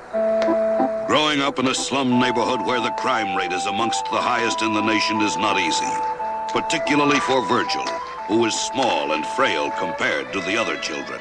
Il l'aura son penthouse avec téléphone blanc. Il l'aura vite. Ça viendra aussitôt après son premier film, Prends l'oseille et tire-toi, histoire d'un pied de la cambriole qu'il interprète. Il déclara à la sortie du film Il fut un temps où j'ai sérieusement envisagé une carrière criminelle. Je lisais énormément sur le crime, j'étais incollable sur la prison et la cambriole. Je connaissais tous les gangsters par leur nom. Il connaissait aussi tous les acteurs et leurs visages. Le choix était-il Bogart ou Capone? Le petit roux n'avait l'allure ni de l'un ni de l'autre. Mais il voulait un destin, pas juste une vie comme celle de tant d'autres. Alors tout est allé vite. Quelques années encore, que sa sœur Letty Aronson résume de quelques phrases. Il a commencé en écrivant quelques sketchs pour une société de relations publiques. Um, Après quoi, il s'est mis à écrire pour Sid Caesar. Sid Caesar. Uh, ah non, avant cela, il y avait eu le NBC Comedy Hour de Los Angeles. Il devait avoir 18 ans. Ensuite, il a écrit pour Sid Caesar. Et puis, il a commencé à faire ses propres stand-up dans des clubs. Et finalement, il a commencé à travailler pour le cinéma, ce qu'il voulait depuis toujours. Il a toujours adoré le cinéma. Il y allait tout le temps. La sœur de Woody Allen compresse les débuts comme quelques amusements de jeunesse. Il faut pourtant remonter le temps, égrener ses années, les étapes, les étages.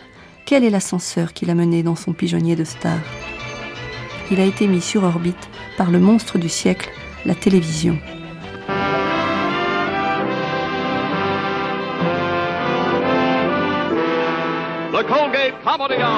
En 1955, elle est en pleine explosion. Elle cherche et dévore sans cesse de nouveaux talents pour créer du divertissement entre deux longues plages de publicité. Elle prend, elle jette, elle propulse, dérègle et enterre le vieux monde. Lorsqu'elle l'embauche, le jeune Woody Allen, ex-Alan Königsberg, est sorti du lycée, a abandonné l'université. Il travaille pour l'agence David Albert et fournit déjà quelques chroniqueurs radio en blagues et autres remarques bien troussées qu'ils reprennent à leur compte. The Dean Martin and Jerry Lewis Show. Woody Allen intègre la nouvelle équipe de gagmen de NBC dont l'audience s'effrite le dimanche soir face au règne du Head Sullivan Show sur la chaîne concurrente. Le Colgate Committee House vient d'être enterré. Malgré les passages du duo Jerry Lewis-Dean Martin, malgré Bob Hope himself appelé à la rescousse pour faire remonter l'audience, la courbe restait à la baisse. Le dentifrice a fini par retirer ses billes. Voilà que naît le NBC Comedy Hour. Tout est neuf, y compris les sponsors. Woody Allen est à l'essai. Destination la Californie, Hollywood. 169 dollars la semaine. Il a 20 ans. Voici ce qu'il raconte à peine arrivé là-bas, dans une lettre à son copain d'enfance, Jack Victor, celui qui appelait les filles à sa place parce qu'il avait une voix plus virile. Les rues sont propres, les maisons sont peintes en rose et en blanc. C'est une ville qui fonctionne à l'honneur. Il n'y a pas beaucoup de feux rouges, et au coin de rue, les présentoirs à journaux ne sont pas surveillés. Les gens payent d'eux-mêmes, s'arrêtent pour laisser traverser les piétons. Exactement le contraire de New York, où on fauche tout ce qui n'est pas cloué sur place pour le flanquer directement dans la gueule des vieux. Je suis devenu copain avec tous les auteurs qui logent ici. Un hôtel superbe, suite de deux pièces avec bar et cuisine, piscine, et notamment avec Danny Simon. C'est vraiment un lieu de villégiature. Les tons pastels dominent, on se croirait dans le magicien d'Oz. Je trouve ça génial, mais je me sens très seul. Le sketch qui passe le 12, la séquence de la plage, est de Danny Simon et moi. Surtout de lui en fait, mais lui il touche 1800 dollars par semaine. C'est le dialoguiste en chef et c'est mon meilleur ami ici. Écris-moi. Envoie le courrier par avion à Woody Allen. L'adresse de l'hôtel est sur l'enveloppe. En espérant te voir bientôt. Al.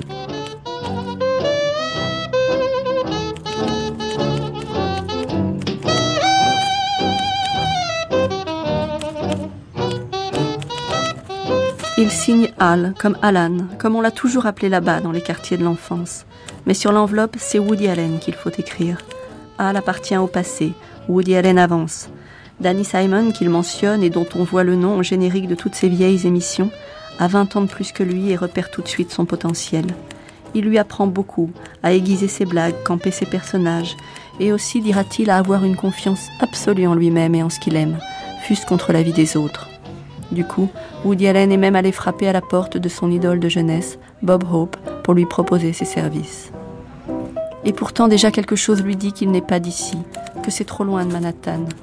Il est un jeune célibataire alors que tous les autres de l'équipe ont femme voire enfant. Il pourrait profiter de Los Angeles, ses plages, ses jolies filles.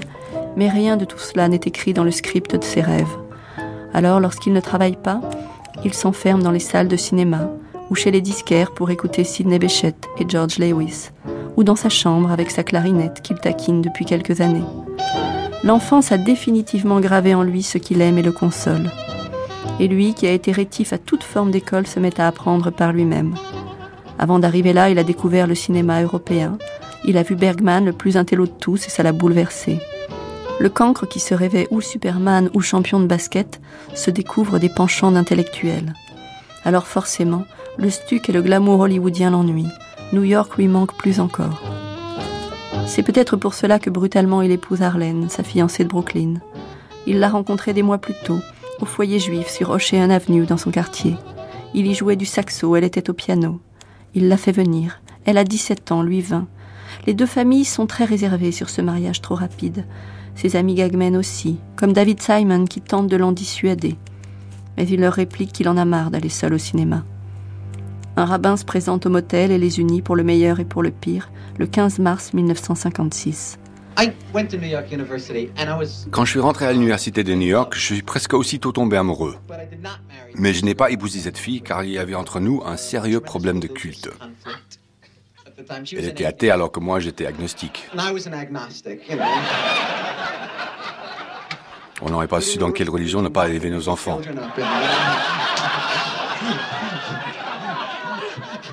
J'ai donc vadrouillé pendant assez longtemps et finalement, j'ai rencontré ma femme.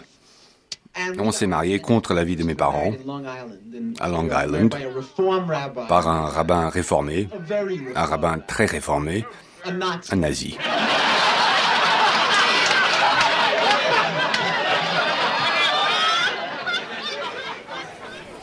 Nouvelle lettre à Jack Victor. Une petite pause dans cette morne course au pouvoir et à l'argent pour t'écrire. Au cas où ma mère ne te l'aurait pas encore dit, je me suis marié. Voilà qui va flatter ton amour-propre. Tu me manques énormément. Surtout quand je repense à nos subtiles divagations intellectuelles. Dans ce monde où c'est à qui sera le plus prétentieux, le plus superficiel ou le plus bidon, je préfère nous imaginer à New York en train de disserter sur les qualités respectives de Muggsy Spanier et Wingy Malone. J'ai rencontré Bob Hope et son manager. Je vais peut-être travailler pour Hope. Quand il parle, il a des expressions locales qui me font mourir. J'ai vu la rose tatouée, deux fois pour l'instant, et Anna Magnani m'a époustouflé. J'ai vu Richard III avec Laurence Olivier, là aussi, la gifle. Ici, tous ceux qui se disent artistes n'en disent pas un mot. Toi au moins tu en parles dans ta lettre. Et ça fait vraiment du bien de savoir qu'on a encore des amis capables de ressentir quelque chose devant un film ambitieux. Je ne vais pas m'éterniser ici, mais il va falloir que je tienne encore quelques mois avant de retrouver New York. Hollywood, c'est vraiment un bled, et tu t'ennuies à mourir. Évite d'y aller si tu peux.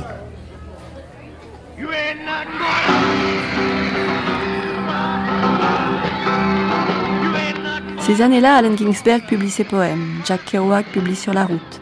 La Beat Generation n'est pas encore là, mais elle est en germe. Le rock'n'roll prend ses quartiers. Elvis Presley vient de crever l'écran au Head Sullivan Show. Bientôt quelque chose va craquer, la jeunesse exploser. Mais Woody Allen n'est pas de ce vent qui monte, il déteste le rock'n'roll. Il aime le jazz qui le consolait enfant.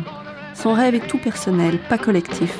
Changer le monde n'est pas dans ses cordes, transpirer avec les autres non plus. Sa partition, il l'a écrite il y a longtemps. Il s'y tiendra. Il est marié, comme tous les auteurs comiques avec lesquels il fabrique le rire populaire. Il est rentré dans la boîte magique et son assurance est en hausse. Je travaille sur une commande pour Bob Hope. Je bosse comme un fou, je bouquine et j'apprends. Dommage que tu ne sois pas là parce que les types dans notre genre commencent à se faire rares. Comme dit Perelman, un juif futé, ça saute un repas si la fille en vaut la peine, et vice-versa.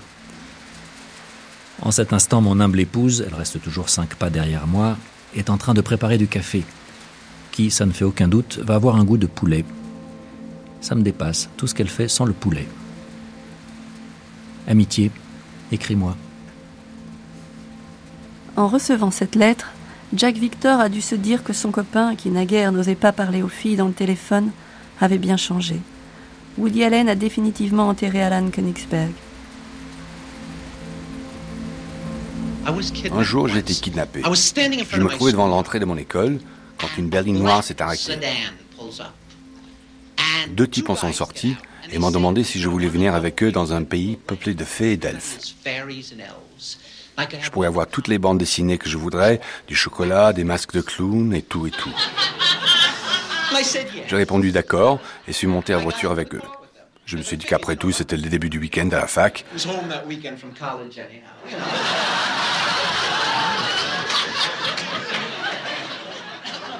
Ils m'ont emmené et ont envoyé une demande de rançon à mes parents. Or, il se trouve que mon père a l'habitude de lire qu'au lit. Il s'est donc couché le soir avec la demande de rançon et a commencé à lire. Mais il a eu sommeil et il s'est endormi. Et il a égaré. Pendant ce temps, les autres m'avaient emmené dans le New Jersey, attaché et bâillonné. Mes parents ont fini par se rendre compte que j'avais été kidnappé. Ils sont passés immédiatement à l'action et ont loué ma chambre. La demande de rançon exigeait de mon père qu'il dépose 1000 dollars dans un arbre creux du New Jersey. Il n'a eu aucun problème à rassembler la somme. Par contre, il s'est fait une méchante dernière en portant l'arbre creux.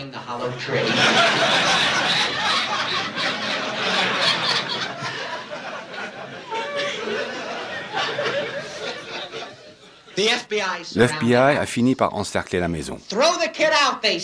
Relâchez le gosse. Jetez vos armes et sortez les mains en l'air, leur ont-ils crié? Les kidnappeurs ont répondu, OK, on relâche le gosse, mais on garde nos armes et vous nous laissez récupérer notre voiture. L'FBI a rétorqué, relâchez le gosse, on vous laisse récupérer votre voiture, mais jetez vos armes. Les kidnappeurs.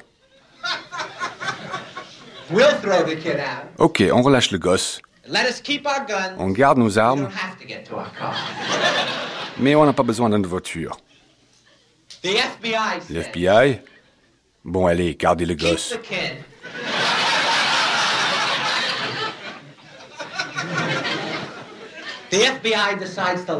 L'FBI a décidé d'utiliser des gaz lacrymogènes, mais ils n'en avaient pas. Alors plusieurs agents ont joué la scène finale de la Dame aux Comélias.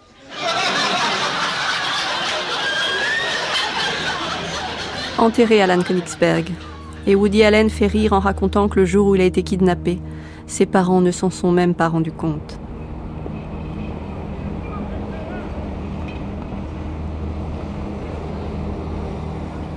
Des années plus tard, beaucoup plus tard, une autre scène réelle, celle-là. Elle a été saisie par le documentaire de Barbara Couple, qui suit l'unique tournée de Woody Allen avec le groupe Daily Davis en Europe en 1997. Scène étrange à la fin du film. Il rentre à New York. Il rend visite à ses parents.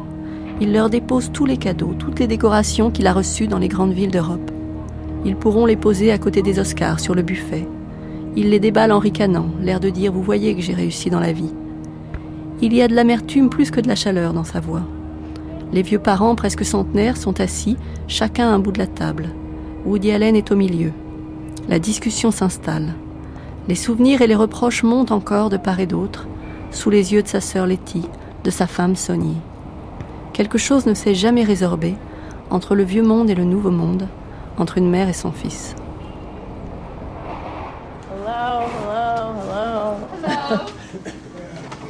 papa, on voudrait te montrer ce que Woody a rapporté d'Europe. Woody, tu lui expliques ce que c'est? Ça, c'est une médaille de la part d'un théâtre. Une médaille Tu as gagné une médaille. Quel théâtre Uh, D'un théâtre à Venise. Tu n'en veux pas? Si, pourquoi pas. J'en étais sûr. Qu'est-ce que tu vas en faire? Je sais pas. Ça, c'est une récompense qui m'a été décernée par la brigade des pompiers de Milan.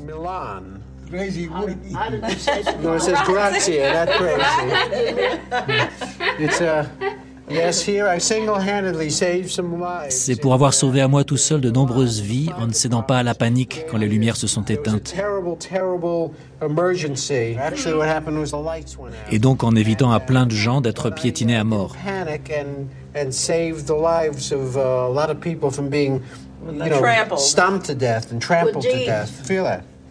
Soupez, tu as vu comme c'est lourd? Tu as toujours aimé ce genre de babiole, non? Tu as beaucoup de chance, tu sais. C'est pas gravé Oh, this is from. Uh, Ça, ça vient de Madrid. C'est pas grave, ils gravent pas leur truc là-bas. Tout ce qui t'intéresse, c'est si c'est gravé. Qu'est-ce que ça peut faire?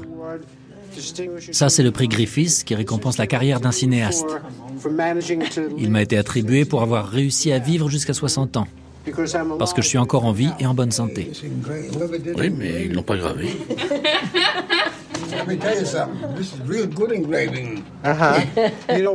Quoi, tu refuses ce qui n'est pas gravé?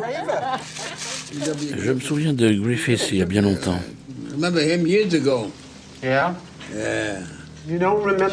Et de moi? Tu ne te souviens pas de moi quand je m'entraînais à la clarinette dans ma chambre? Oui, tu fermais la porte, je me souviens. Tu fermais la porte, tu ne jouais pas trop fort. Je me souviens même du type qui venait jouer avec lui. C'était un noir. Gene Sedgwick est un très grand clarinettiste de jazz que j'avais entendu jouer en ville et à qui j'avais téléphoné pour lui demander de venir me donner des cours à la maison. Il ne me faisait payer que 2 dollars la leçon, alors qu'il devait faire tout ce chemin depuis Harlem. Ah oui, je me souviens de ce type qui venait apprendre à jouer. Comme on ne savait pas lire la musique ni l'un ni l'autre, on s'asseyait dans le salon et il m'apprenait comme il pouvait. Et il m'a effectivement beaucoup appris. Maman, tu te souviens quand il prenait des cours de claquettes? Oui, tu te souviens quand je prenais des leçons de claquettes? Ah oui, je me souviens de ça aussi. Tu as fait plein de choses bien. Malheureusement, tu ne t'accrochais jamais. Si tu avais persisté, tu serais devenu un bon danseur de claquettes.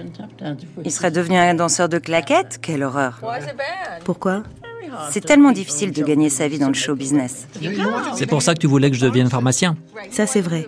Tu voulais qu'il devienne pharmacien. Et tu ne te souviens pas quand j'écoutais de la musique sans arrêt à la radio? Je m'en souviens, mais ça ne m'inquiétait pas. Tu faisais ça dans ta chambre, tu es resté enfermé la plupart du temps. C'est vrai que tu vivais pratiquement dans ta chambre. Quoi, tu ne venais jamais dans ma chambre? Tu étais donc une mère indifférente? Je n'étais pas du tout une mère indifférente. J'ai essayé de faire ce qui était pour ton bien. Comme quoi, par exemple Me mettre à l'école hébraïque C'était pour ton bien, oui. Tu ne penses pas que c'était juste une perte de temps? Non, ça, ça n'était pas une perte de temps. Est-ce que tu dirais qu'au fond, vous étiez exactement le genre de parent qu'il ne me fallait pas? C'est vrai que j'étais un peu sévère. Un peu sévère, tu dis? Tu me battais comme plâtre, tous les jours. Et avec quoi je te battais? Avec un bâton? Avec les mains, avec un fouet, tu me battais sans arrêt. J'aurais pu devenir un drogué, ou même un criminel.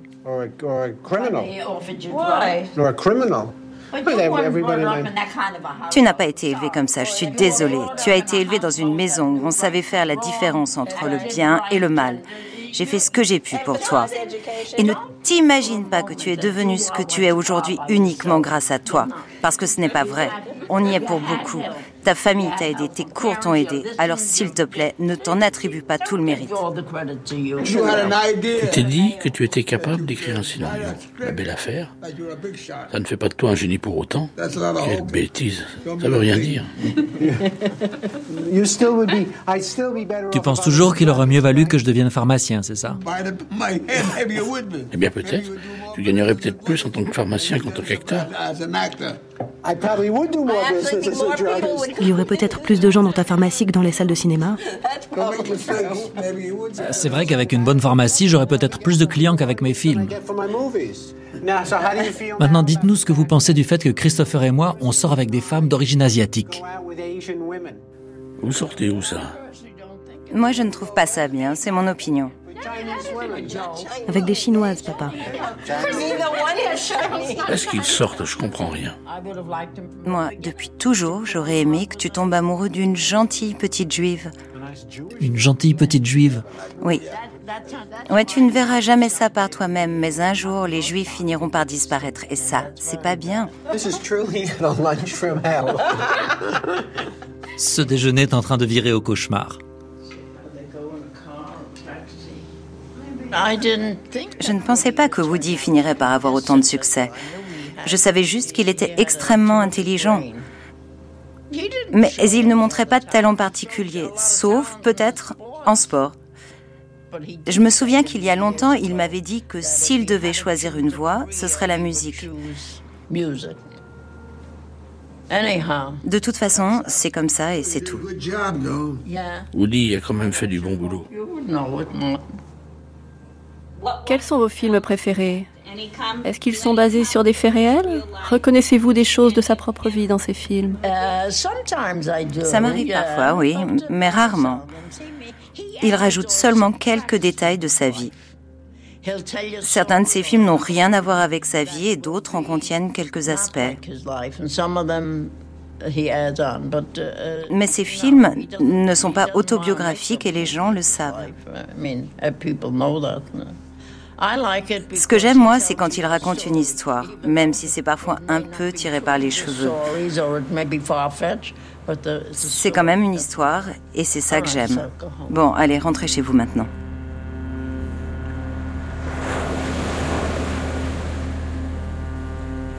À, ce moment, euh, les deux sont morts. Mon père a 100 années et ma mère 98. Euh, les deux étaient très vieux. Mais euh, après le, documentaire, le film, après deux ans ou trois ans, les deux euh, est mort. Euh, très, très tranquille, mais et euh, enfin, ils sont satisfaits avec moi.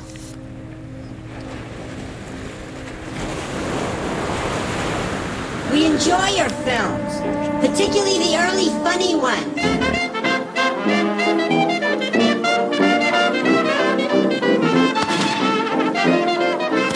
If you're a writer, declare yourself the best writer.